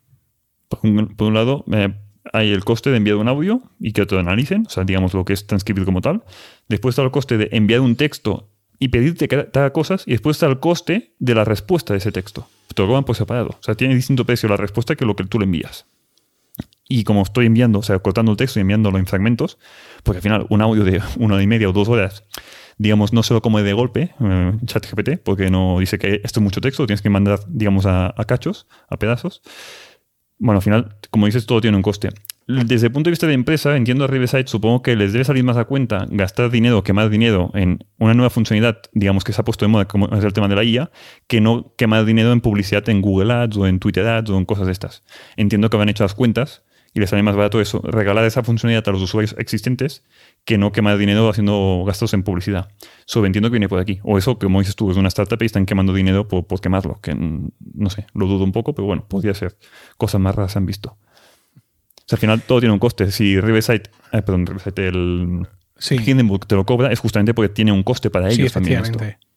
Sí, en Hindenburg, mm, si tú pagas la, como yo he hecho, la licencia eh, o sea, el pago único de la aplicación, ¿no? Como en los viejos tiempos, vas y te compras una aplicación, no tienes transcripciones. Si tienes suscripción, si tienes suscripción anual, dependiendo del tipo de suscripción, tienes más o menos minutos de transcripciones y luego aparte tú puedes comprar paquetes de suscripciones. Es decir, yo aunque tengo la licencia completa, ¿no? La licencia perpetua, no tengo transcripciones, pero yo puedo llegar y comprarme un bono de no sé cuántos minutos y como todo eso va con un usuario y cuenta, pues me lo aplican y cuando me gaste esos minutos, pues los vuelvo a, los vuelvo a pagar, si es que me interesa. Y claro, todo este tema de, este de los costes y de cómo, de cómo te genera a ti ChatGPT los costes, te ha llevado recientemente a hacer un cambio profundo en la forma en la que tú, en la que autotranscripciones.com cobra sus servicios. Sí, yo empecé haciendo un pago mensual de tarifa plana, de, por ejemplo, habían 10 o 20 euros o, o 50, pero digamos, el plan básico 10 euros al mes problema con eso, no todo el mundo lo quiere para lo mismo. Por ejemplo, hay gente como Milcar que lo quiere para transcripciones y, digamos, con muchas notas y poca cosa más. Y después hay gente que la transcripción le es completamente igual y solo que ya para momentos virales de YouTube, por ejemplo. Que te detecte, o sea, distintas em, funciones que tenía yo implementadas, pero que el usuario que las va a usar, uno lo quiere para una cosa y otro lo quiere para otra. Y para mí eso no tiene el mismo coste. Me sale mucho más caro uno que el otro. Cosa que no tuve contemplada yo en un inicio cuando lo monté de esta forma. Y también cuando vaya añadiendo yo más funcionalidades, más cada mes para mí, porque si la tarifa plana es plana, al final mm, llega un punto de que ya no me sale rentable a mí ofrecer más servicios nuevos, ¿eh? o sea, nuevas funcionalidades de este servicio. De aquí vino, eh, lo tengo que cambiar, lo hago por créditos, que no sea una tarifa plana mensual. Hay una tarifa plana mensual porque te doy X créditos y depende de cómo los gastes, te va a durar más tiempo o menos. Pero al final no es una tarifa plana de 10 euros por horas de audio. Es una tarifa plana por créditos que depende si has marcado solo la transcripción, te va a salir mucho más barato que si quieres la transcripción, el título, las notas y los momentos virales. Porque al final todo gasta más créditos, todo gasta más dinero, tanto mío como de costes, como al final de, también de servidores. O sea, al final todo suma tiempo y, y costes de llamadas a las APIs. Que los problemas que hay en este tipo de softwares que, bueno, que dependemos de terceros, en este caso, como digo, de, sobre todo de OpenAI, que es el que tiene las APIs de GPT-4, que es la más la que hace la mejor calidad de texto, pero también probé varias y la que más era de las más caras, pero también la que mejor resultados daba. Que no todo es el precio, también tiene que tener la calidad del texto final. con el sistema actual, tú puedes, como dices, seguir haciendo un pago mensual que se te transforma en créditos o puedes ir comprando los créditos conforme los uses. Tienes un listado infinito, y digo infinito porque nunca se borra nada de lo que has hecho, supongo que en algún momento empezarás a borrarlo, eh, donde puedes ver también, has añadido ahora una columna adicional donde se ven los créditos que has consumido, para que tú tengas constancia de, digamos, de las cosas que le vas pidiendo a ChatGPT, cuánto te cuesta a nivel de créditos y sepas siempre, digamos, cómo va tu saldo, ¿no? Es una forma también, eh, yo cuando al principio lo hacías por hora, claro, yo me hice mi cálculo, yo esto lo quiero para Milcar Daily. Si luego me entra algún otro podcast, fantástico. Pero con el plan básico, creo que eran cinco horas lo que tenías antes. Con cinco horas ahí me daba de sobra para tener Milcar Daily y poder colar eh, ocasionalmente algún weekly o algún otro, otro podcast. Ahora con lo de los créditos es mucho más abierto, claro, porque eh, yo ahora, mm, digamos, la, la, mera transcripción, que es lo que yo hago, me puede salir un poco más barata, con lo cual puedo reservarme más créditos que puedo emplear o en transcribir otros podcasts o en pedir más cosas de los podcasts que, que transcribo. Y la verdad es que en, ese sentido lo vi con un poco de recelo cuando lo hiciste, porque, pero, sí, pero cuando ya lo he entendido, claro, pues la cosa me ha ido, me ha ido muy bien. La verdad es que estoy, que estoy muy contento. Otra cuestión que quería comentarte. Ah, antes de empiece el tema, hay una cosa que mm, me está llevando de cabeza. De, a, los usuarios les cuesta mucho tener un cambio de estar acostumbrados a una cosa y han de empezar a pagar de una forma distinta. Y hay gente que me ha contactado y es que no me queda claro que me vas a cobrar de esto o cómo, o porque aquí me cobras más que el otro y es, depende de los costes. Pero lo que voy es, en tu caso, por ejemplo, que digamos, el mayor coste era la transcripción como tal, que con 10 euros tenía 5 horas. Ahora tienes con 10 euros, la misma tarifa plana, son 10.000 créditos y te dan hasta casi aproximadamente 10 horas. Es casi el doble. si fueran solo transcripciones, si aquí le sumas títulos y notas, aquí se tiene que hacer el cálculo. Pero aún así, en tu caso concreto, creo que te ha salido bastante a cuenta el tema del cambio de créditos. Sí. Sí, sí, yo estuve haciendo mis cuentas y tal y me salía bastante a cuenta y sobre todo me permite, me permite mucho experimentar e ir viendo, combinando, digamos, los distintos moods de la inteligencia artificial para intentar sacar unas, unas notas al programa. Podrías hacer, mm, claro, porque ¿cuántos de estos moods podemos marcar a la vez? ¿No? Tú ya haces una advertencia ahí diciendo, oiga, no ponga a la vez serio y divertido porque no va a funcionar, ¿no? Entonces, eh, a lo mejor podías, eh, no sé, que cuando, cuando marque, por ejemplo, formal, automáticamente mm, haya un montón de otras, de otras posibilidades que queden anuladas, ¿no? Que ya no pueda marcar con humor, si he marcado formal. Y advertir que solo puedo combinar tres. A lo mejor esto mm, haría más fácil eh, el trabajo y habría más gente que, que, lo, que, lo, que optaría por esto al sentir que están más guiados y que el resultado final se va a parecer más a lo que esperan. Porque la sensación que yo tengo es, he marcado aquí tres cosas, lo que me ha salido no me interesa, mira, paso de esta movida que encima me cuesta no sé cuántos créditos. Sí, eh, es uno de los problemas. Al principio, como digo, no tenía que pudieses mascar si lo quieres formar o informar, es, te hace resumen como es y punto. Claro, aquí viene el tema de que hay gente que lo usa para una cosa y hay gente que lo usa para otra. Hay gente que ya le está bien tener un resumen, digamos, normal. O sea, que creo que lo que marca por defecto es el formal, justamente, lo dio de memoria, pero creo que era esto. Marcaba por defecto un valor. Informal. O informal. Por defecto, sí. Y hay gente que lo que quiere es un no, no, que quiero poder especificar lo máximo posible que se parezca a lo que yo hago. Es muy entre comillas porque al final lo que comentaba antes cuesta mucho, em, digamos, forzar a la IA que haga exactamente lo que tú quieres lo que dices tú de em, desactivar algunos elementos en base a otros que hayas marcado, ahora mismo no está implementado. Tampoco es la primera persona que me lo pide, también te lo tengo que decir. Hasta ahora no me lo ha pedido nadie más. Soy tu mejor beta tester, lo tienes que reconocer. Sí. Sí, que, sí que hay gente que me ha dicho de si de alguna forma pudieses detectar el tono en el que se habla en el audio. El problema es que hay gente, o sea, para después generar texto en un tono lo más similar posible. El problema es que después hay gente que a eso no le sirve, porque el tono en el que habla no es el mismo tono con el que genera las notas. Con lo cual tampoco es una solución 100% útil en ese caso. El problema es que hay mucho, en el mundo de podcasting estoy viendo, cada persona hace su podcast a su propia manera, que eso no es malo. Es básicamente que cada uno lo hace distinto, pero no tiene por qué ser malo. Creo que es bueno, justamente. Hay variedad. Pero a mí como empresa me cuesta un poco, digamos, mm, ayudar a todos por igual, porque cada uno lo quiere un poco a su manera. He de decir que has perdido una oportunidad de oro de a los créditos estos que has puesto aquí, en vez de llamarles créditos, llamarles menetrais. no. Y, tener tu propia moneda. Claro, eh, es, es aparentemente inocuo, nadie sabe si estás tú detrás o no. Es decir, los que, evidentemente los que te conocemos, ya hemos estado desde el principio y tal, sí, pero el que llega aquí de rebote de pronto ve que esto se llama Menetrais y le parece divertido. Y ya está, y no tiene por qué plantearse más. Y ha sido una, has perdido una oportunidad de, elevar más tu apellido. Ah, visto así, sí. Y quizá la gente aprendería cómo se escribe, porque tengo problemas en cómo se escribe el apellido. bueno, vamos a, seguir hablando de inteligencia artificial, pero vamos a, mm, darle un giro un poco a, lo que sería a lo mejor el debate que, que no lo hay en esta, en esta edición de Promo Podcast viene, eh, esta entrevista contigo viene a ocupar ese espacio. Y es que eh, estamos colocando con tu herramienta y con otras muchas que existen eh, similares, porque evidentemente hay mucha gente que ha tenido una idea parecida y está dando otros enfoques, sobre todo otros enfoques desde el punto de vista del pago.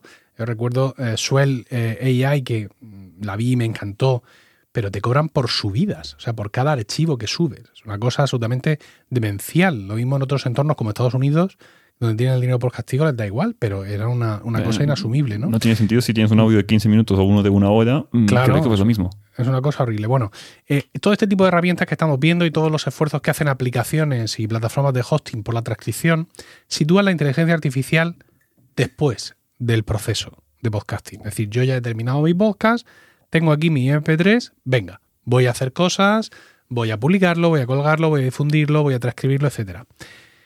Eh, vamos ahora a colocar la inteligencia artificial en otro extremo del podcasting, al principio, en el momento de la creación. ¿Mm?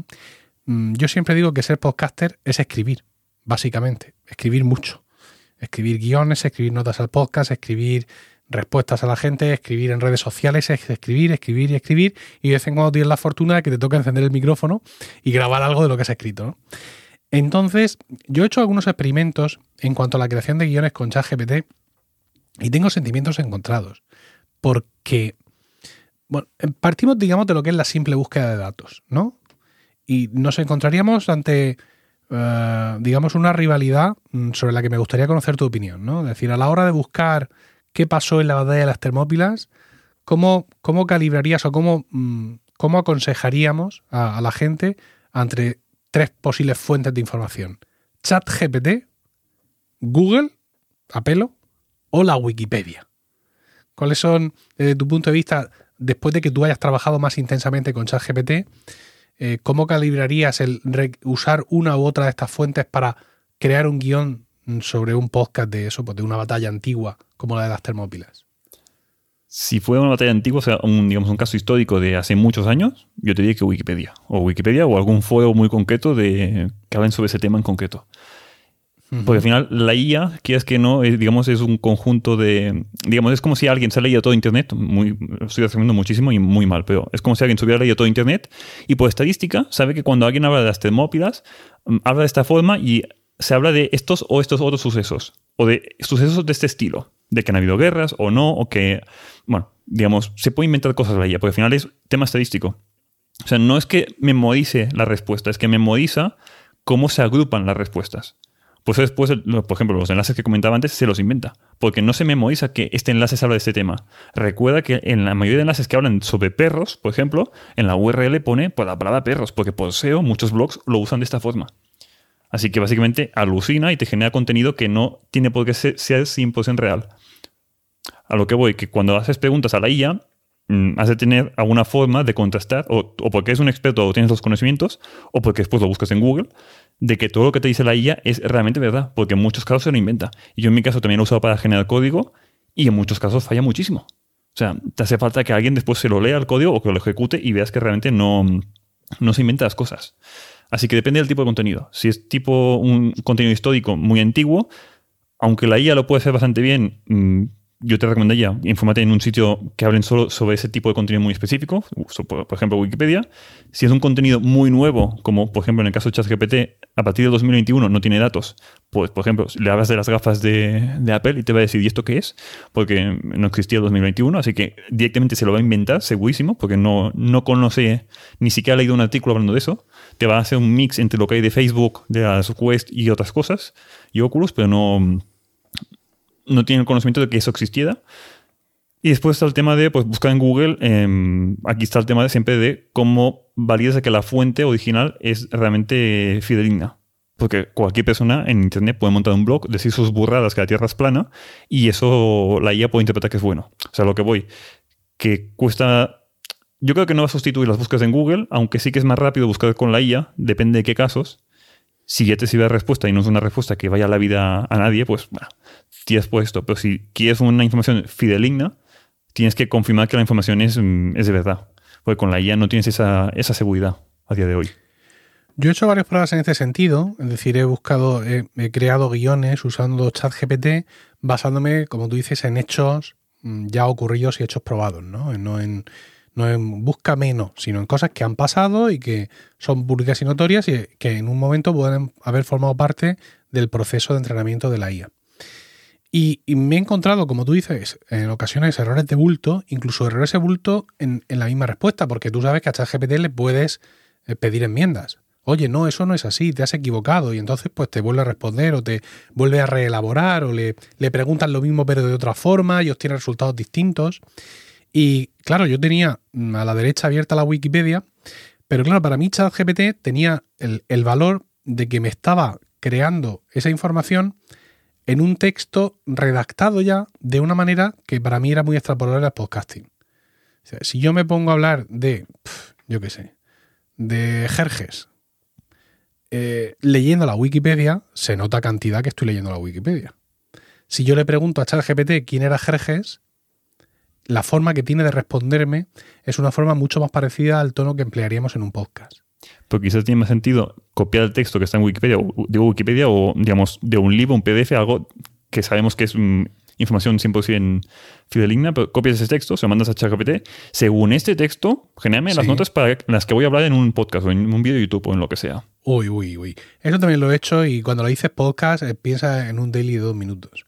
Porque yo le he dicho, sí, genérame un guion para un podcast en el que voy a hablar de no sé cuánto. Entonces, mucha fantasía diciendo, estamos aquí de nuevo en este podcast, todos reunidos, unidos bajo el sol, que no, o sea, mucha movida de esta, ¿no? Mucha, mucha palabrería. Y luego se despacha del guion con un párrafo o dos. Oiga, esto no es un guion de un podcast. Esto yo me pongo a leerlo en un micrófono y esto no me dura media hora. Yo necesito más. Entonces, claro, eh, el decirle directamente que quiero hacer un guion, que lo he hecho en muchas ocasiones, me ha derivado en textos cortos. Mientras que si yo le pregunto directamente quién es Jerjes, incluso luego háblame más de Jerjes y todo esto, va redactando de, de otra forma y ya lo incorporo yo. ¿Qué es lo que ocurre? Con la Wikipedia al lado abierta. Porque se le va el perol. No sé si es el caso, pero te va a hablar del hijo de Jerjes y de pronto en vez del hijo te está diciendo el nombre de uno de sus enemigos. Y, sigue fantaseando sobre el tema. Entonces, claro, tengo la sensación, que ya lo he comentado en algún podcast, de los primeros tiempos del OCR. ¿no? En la empresa donde yo trabajo, que como sabes es una empresa relacionada con el urbanismo y muchas cosas así, recuerdo que compramos un programa OCR y pasábamos más tiempo corrigiendo lo escaneado que si cogiéramos mm, ese documento y lo volviéramos a escribir. Porque claro, eran aplicaciones OCR muy básicas. Eh, si en una escritura hay un número de protocolo que está en la izquierda, hay un sello del notario que está en la parte de arriba, eh, está el sello del colegio de notarios que está en la parte de abajo. Esas herramientas primigenias de OCR lo cogían todo. Lo cogían todo, lo descomponían como pudieran, los dibujos te los daban en líneas rectas y te lo zampaban todo ahí. Y era un auténtico desastre. Y pasaban más tiempo corrigiendo lo que te había dado que si tú cogieras la escritura y te la escribieras de nuevo. Y a veces, haciendo estos experimentos con los podcasts, tengo esa sensación. Quiero decir, tengo que corregirte demasiado y hacer al final el trabajo que no quería hacer, que es empollarme yo quién era Jerjes, para conseguir que tu texto tenga sentido. Pues que una cosa es pedirle que te genere, mm, digamos, contenido nuevo y otra que tú le mandes un contenido y que le digas, tradúcemelo, mm, cámbiame cómo lo estoy expresando, habla en segunda persona del plural y no en primera. O sea, que te cambie cómo se está escribiendo ese texto. Pero le pasas un texto original para que trabaje sobre ello. El resultado es bastante mejor en el segundo caso que no en el genérame algo que habla sobre Jerjes. Porque al final, por tema estadístico, se lo inventa. Pero cuando lo dices en plan de "Ti- aquí tienes el texto, quiero que me lo corrijas, o quiero que me cambies el tono, o quiero que me cambies tal, lo acostumbra a ser bastante mejor. Aún así, mm, hay veces que pues, alucina en algún momento, pero mucho menos que si le dices de genérame un texto nuevo. Porque mm, alucina muchísimo. De que te dice que hay un hijo cuando no hay un hijo, o que le pone Sí. el nombre del hijo cuando no es, mm, o que te dice de que es un país de que en verdad es de otro. O sea, se inventan muchas cosas. Se tienen que tener cuidado con eso, sobre todo en el sentido de que conozco un caso que están usando ChatGPT en una escuela para aprender y hacer que los alumnos sea más interactivo y es un cuidado porque no siempre te dice la verdad. O sea, que el alumno no piense que es un libro de texto donde supuestamente lo que se pone allí sí que es verdad. Lo que dice ChatGPT no tiene por qué ser verdad. Claro, lo que pasa es que como tienes esa interfaz conversacional, al final te da esa sensación de estoy en el futuro y que todos querríamos tener con los asistentes que hemos tenido hasta ahora, ¿no? Es decir, con, con eh, Alexa, con Siri, con Google Assistant, que lo tiene en mayor medida. Y da esa, esa familiaridad, ¿no? También lo que hemos visto a veces en películas de ciencia ficción, de este tipo de asistentes, de, este, de estas voces que están flotando en el ambiente y tú dices, oye, tal, y el cómo te contestan. Y yo creo que mm, el gran éxito, la gran conquista social de, de ChatGPT y de la inteligencia artificial, inteligencia artificial, el cómo ha llegado a convertirse en un trending, viene no solo por el valor en sí de- del hecho, que lo tiene y muy alto, sino porque la interfaz mm, humana es, es muy distinta, ¿no? Es, es como muy novedoso el que tú puedas interactuar. Yo, por ejemplo, le pedí que me hiciera, fíjate, ¿eh? hablando de Friends, que me hiciera un resumen del capítulo número tal de la temporada tal de Friends. ¿Te lo sacó bien? Eh, Fue espectacular porque lo, en el último capítulo de Colegas lo, lo leímos. Empieza bien. O sea, en Friends hay tres tramas, básicamente. Por ca- en cada capítulo hay tres tramas. Y no todos los personajes de Friends, los seis protagonistas, participan en todas las tramas. Pero es un esquema muy clásico. Entonces, empieza bien. Habla de la primera trama y de los personajes que participan en ella y la define perfectamente. En la segunda trama ya se le va un poco el perol. Pero aguanta. Y luego la tercera trama es de otro capítulo. Directamente. Sí, aparte, en la tercera trama habla de dos personajes y habla de ellos como novios, cuando en la primera trama habla de, eso, de ellos mismos como esposos. Pero claro, mm, entiendo yo que cuando genera el texto no mira atrás. O sea, él no está generando su texto y de pronto dice, pero coño, ¿cómo que novios? Si he dicho hace cinco minutos que eran esposos. Entonces le dije, eh, le contesté, claro, quise, quise refinar. Le dije, oye, está bastante bien, pero en estos últimos te has equivocado. Y me dice, tienes razón, esto no es lo que ocurre en el capítulo no sé cuánto, tal, tal, de la temporada de Friends. En el capítulo tal, de la temporada de Friends, y entonces se inventa otra cosa absolutamente loquísima, que saca además de otro capítulo. Y pensé, pues no tiene sentido seguir molestando aquí a este señor porque está claro que no se centra. Pero lo que voy, que no hace una búsqueda y te resume la búsqueda que ha hecho. Aunque con el chat GPT-4, con la extensión de, de Bing que se conecta a Internet, sí que puedes llegar a, hacer, o sea, a obtener un resultado mucho mejor. Porque quizás sí que te encuentres ese capítulo en algún sitio y te coge el texto del blog donde lo comentan y te lo escribe mejor en el chat. Pero aún así, no te. O sea, lo que te genera dudosamente va a ser 100% real. Muchas veces mm, te la cuela y como escribe muy bien, porque sabe escribir muy bien, eso sí, te la cuela. Pero es que si va a hacer eso con el plugin de Bing, ya no me interesa. Porque al final te vas tú a Bing o a Google a buscarlo. No, directamente me voy a como en la de Friends Page, escrito Page en español, ¿no? P-E-I-C-H, que es el sitio donde yo saco muchísimo material, evidentemente, para el podcast. De hecho, entrevisté al, tipo que hay detrás de The Friends Page. Me voy y copio y pego lo que hay allí. No necesito para este viaje, no necesito alforjas. De hecho, ya lo hago yo para los resúmenes de cada capítulo. Lo hago así. Luego ya el contenido, pues ahí está el guion y yo voy comentando y hago mis propios comentarios sobre lo que ocurre en la serie. Pero el material ya lo busco yo de ahí. Entonces, si al final ChatGPT, para que nos fiemos de, él o de ella, se va a basar en ir a buscar las cosas a internet y traérmelas y copiármelas, para ese viaje, Robert, yo creo que no necesitamos alforjas. En algún caso te puede ahorrar algo de tiempo, pero depende del caso, te das cuenta, buscarlo tú, informarte tú de si lo que estás leyendo en qué blog, pues eso es otra. ChatGPT te puede coger de lo primero que es en SEO. ¿Eso significa que es el contenido mejor? No, es el contenido que por SEO está mejor posicionado. Que eso sabemos todos, que buscas una página y te salen las típicas páginas estas de afiliados de Amazon, del mejor portátil. Te salen arriba cosas que, coño, y que una review con bien hecha, no esta mierda que han publicado aquí. El problema es que la IA se ha basado en eso para hacerte recomendaciones. Con lo cual tampoco le pides una recomendación de algo y no tiene por qué ser la mejor recomendación. Es lo que han visto que está mejor posicionado en SEO, que normalmente es lo que da más margen de, comisión de afiliación en Amazon en este caso. O sea, que está sesgado el, tema de que el contenido sea la de mejor calidad. No tiene por qué ser calidad de texto, sino puede ser cualquier otro motivo por el que está posicionado en, en un blog o en una web. En estos tiempos en los que vivimos corren por ahí muchos listados de profesiones que mm, se ven amenazadas por la irrupción de la inteligencia artificial. Y yo no voy a decir que esos listados sean una viejas, porque hay ocasiones en las que están publicados por medios respetables y por gente que efectivamente pues, ha hecho una investigación y tal. Pero yo creo que estamos todavía lejos de que nadie se sienta muy amenazado. Mm. No tan lejos, ¿eh? Los guionistas, los guionistas, mm, amigo, quiero decir, si. Mm, bueno, la verdad es que sé de televisión que si hace el guion Miguelito, mi hijo de cuatro años, cuela perfectamente, ¿no? Pero por lo que yo estoy viendo que nos llega a nosotros de, de todos estos procesos, creo que hace falta mucho trabajo adicional para refinar lo que te crea la inteligencia artificial. Y claro, ese trabajo, ¿quién lo va a hacer? Un equipo de guionistas pero un equipo bueno de guionistas, que pueden ser dos personas, no hace falta que tengas diez. Y digo guionistas como pueden ser traductores, como programadores, que es mi caso. O sea, no hace falta que tengas tantos juniors en el caso de programación que te hagan código y una persona que después lo revisa, que sería el senior, por llamar de alguna forma. Y ya te sirve con que la IA genere cosas, en algunos casos mal, porque ahorra tiempo y sobre todo salarios. Y después hay gente que sí que es senior, que lleva años en esto y sabe, en este caso de programación, cómo se hace, que va a revisar ese código, pero al final, en vez de tener cuatro tíos de los cuales tres son juniors y uno es senior, solo tienes que tener un senior. O en el mismo caso de traducciones.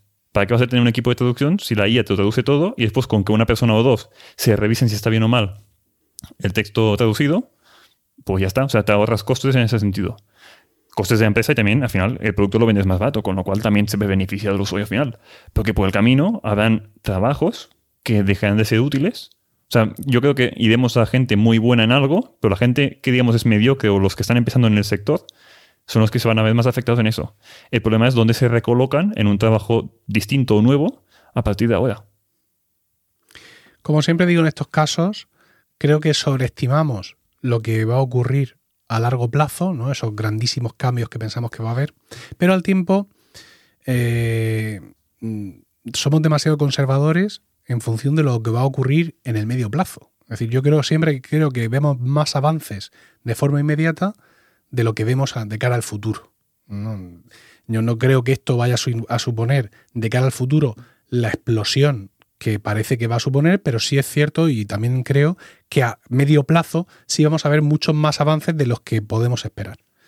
En ese sentido, creo que siempre ha pasado así con, la, con el ser humano cuando nos hemos encontrado ante este tipo de, de novedades y creo que esta es una de, una de ellas. Pero bueno, efectivamente, como muchas veces digo, ojalá todo este poder que estamos viendo aquí se usara para, para el bien, porque eh, ya poniéndonos ya un poco cuñados para terminar, permíteme, los paralelismos que vemos con mucha de la ciencia ficción que lleva escrita 20 o 30 o 40 años son, son muy alarmantes. ¿no? Eh, yo he leído muchos textos de gente que ha trabajado en esto y explica la imposibilidad de que ChatGPT o quien sea cobre conciencia y todo ese, ese tipo de cosas, pero a lo mejor no hace falta que tome conciencia para que suponga una, entre comillas, amenaza para la sociedad.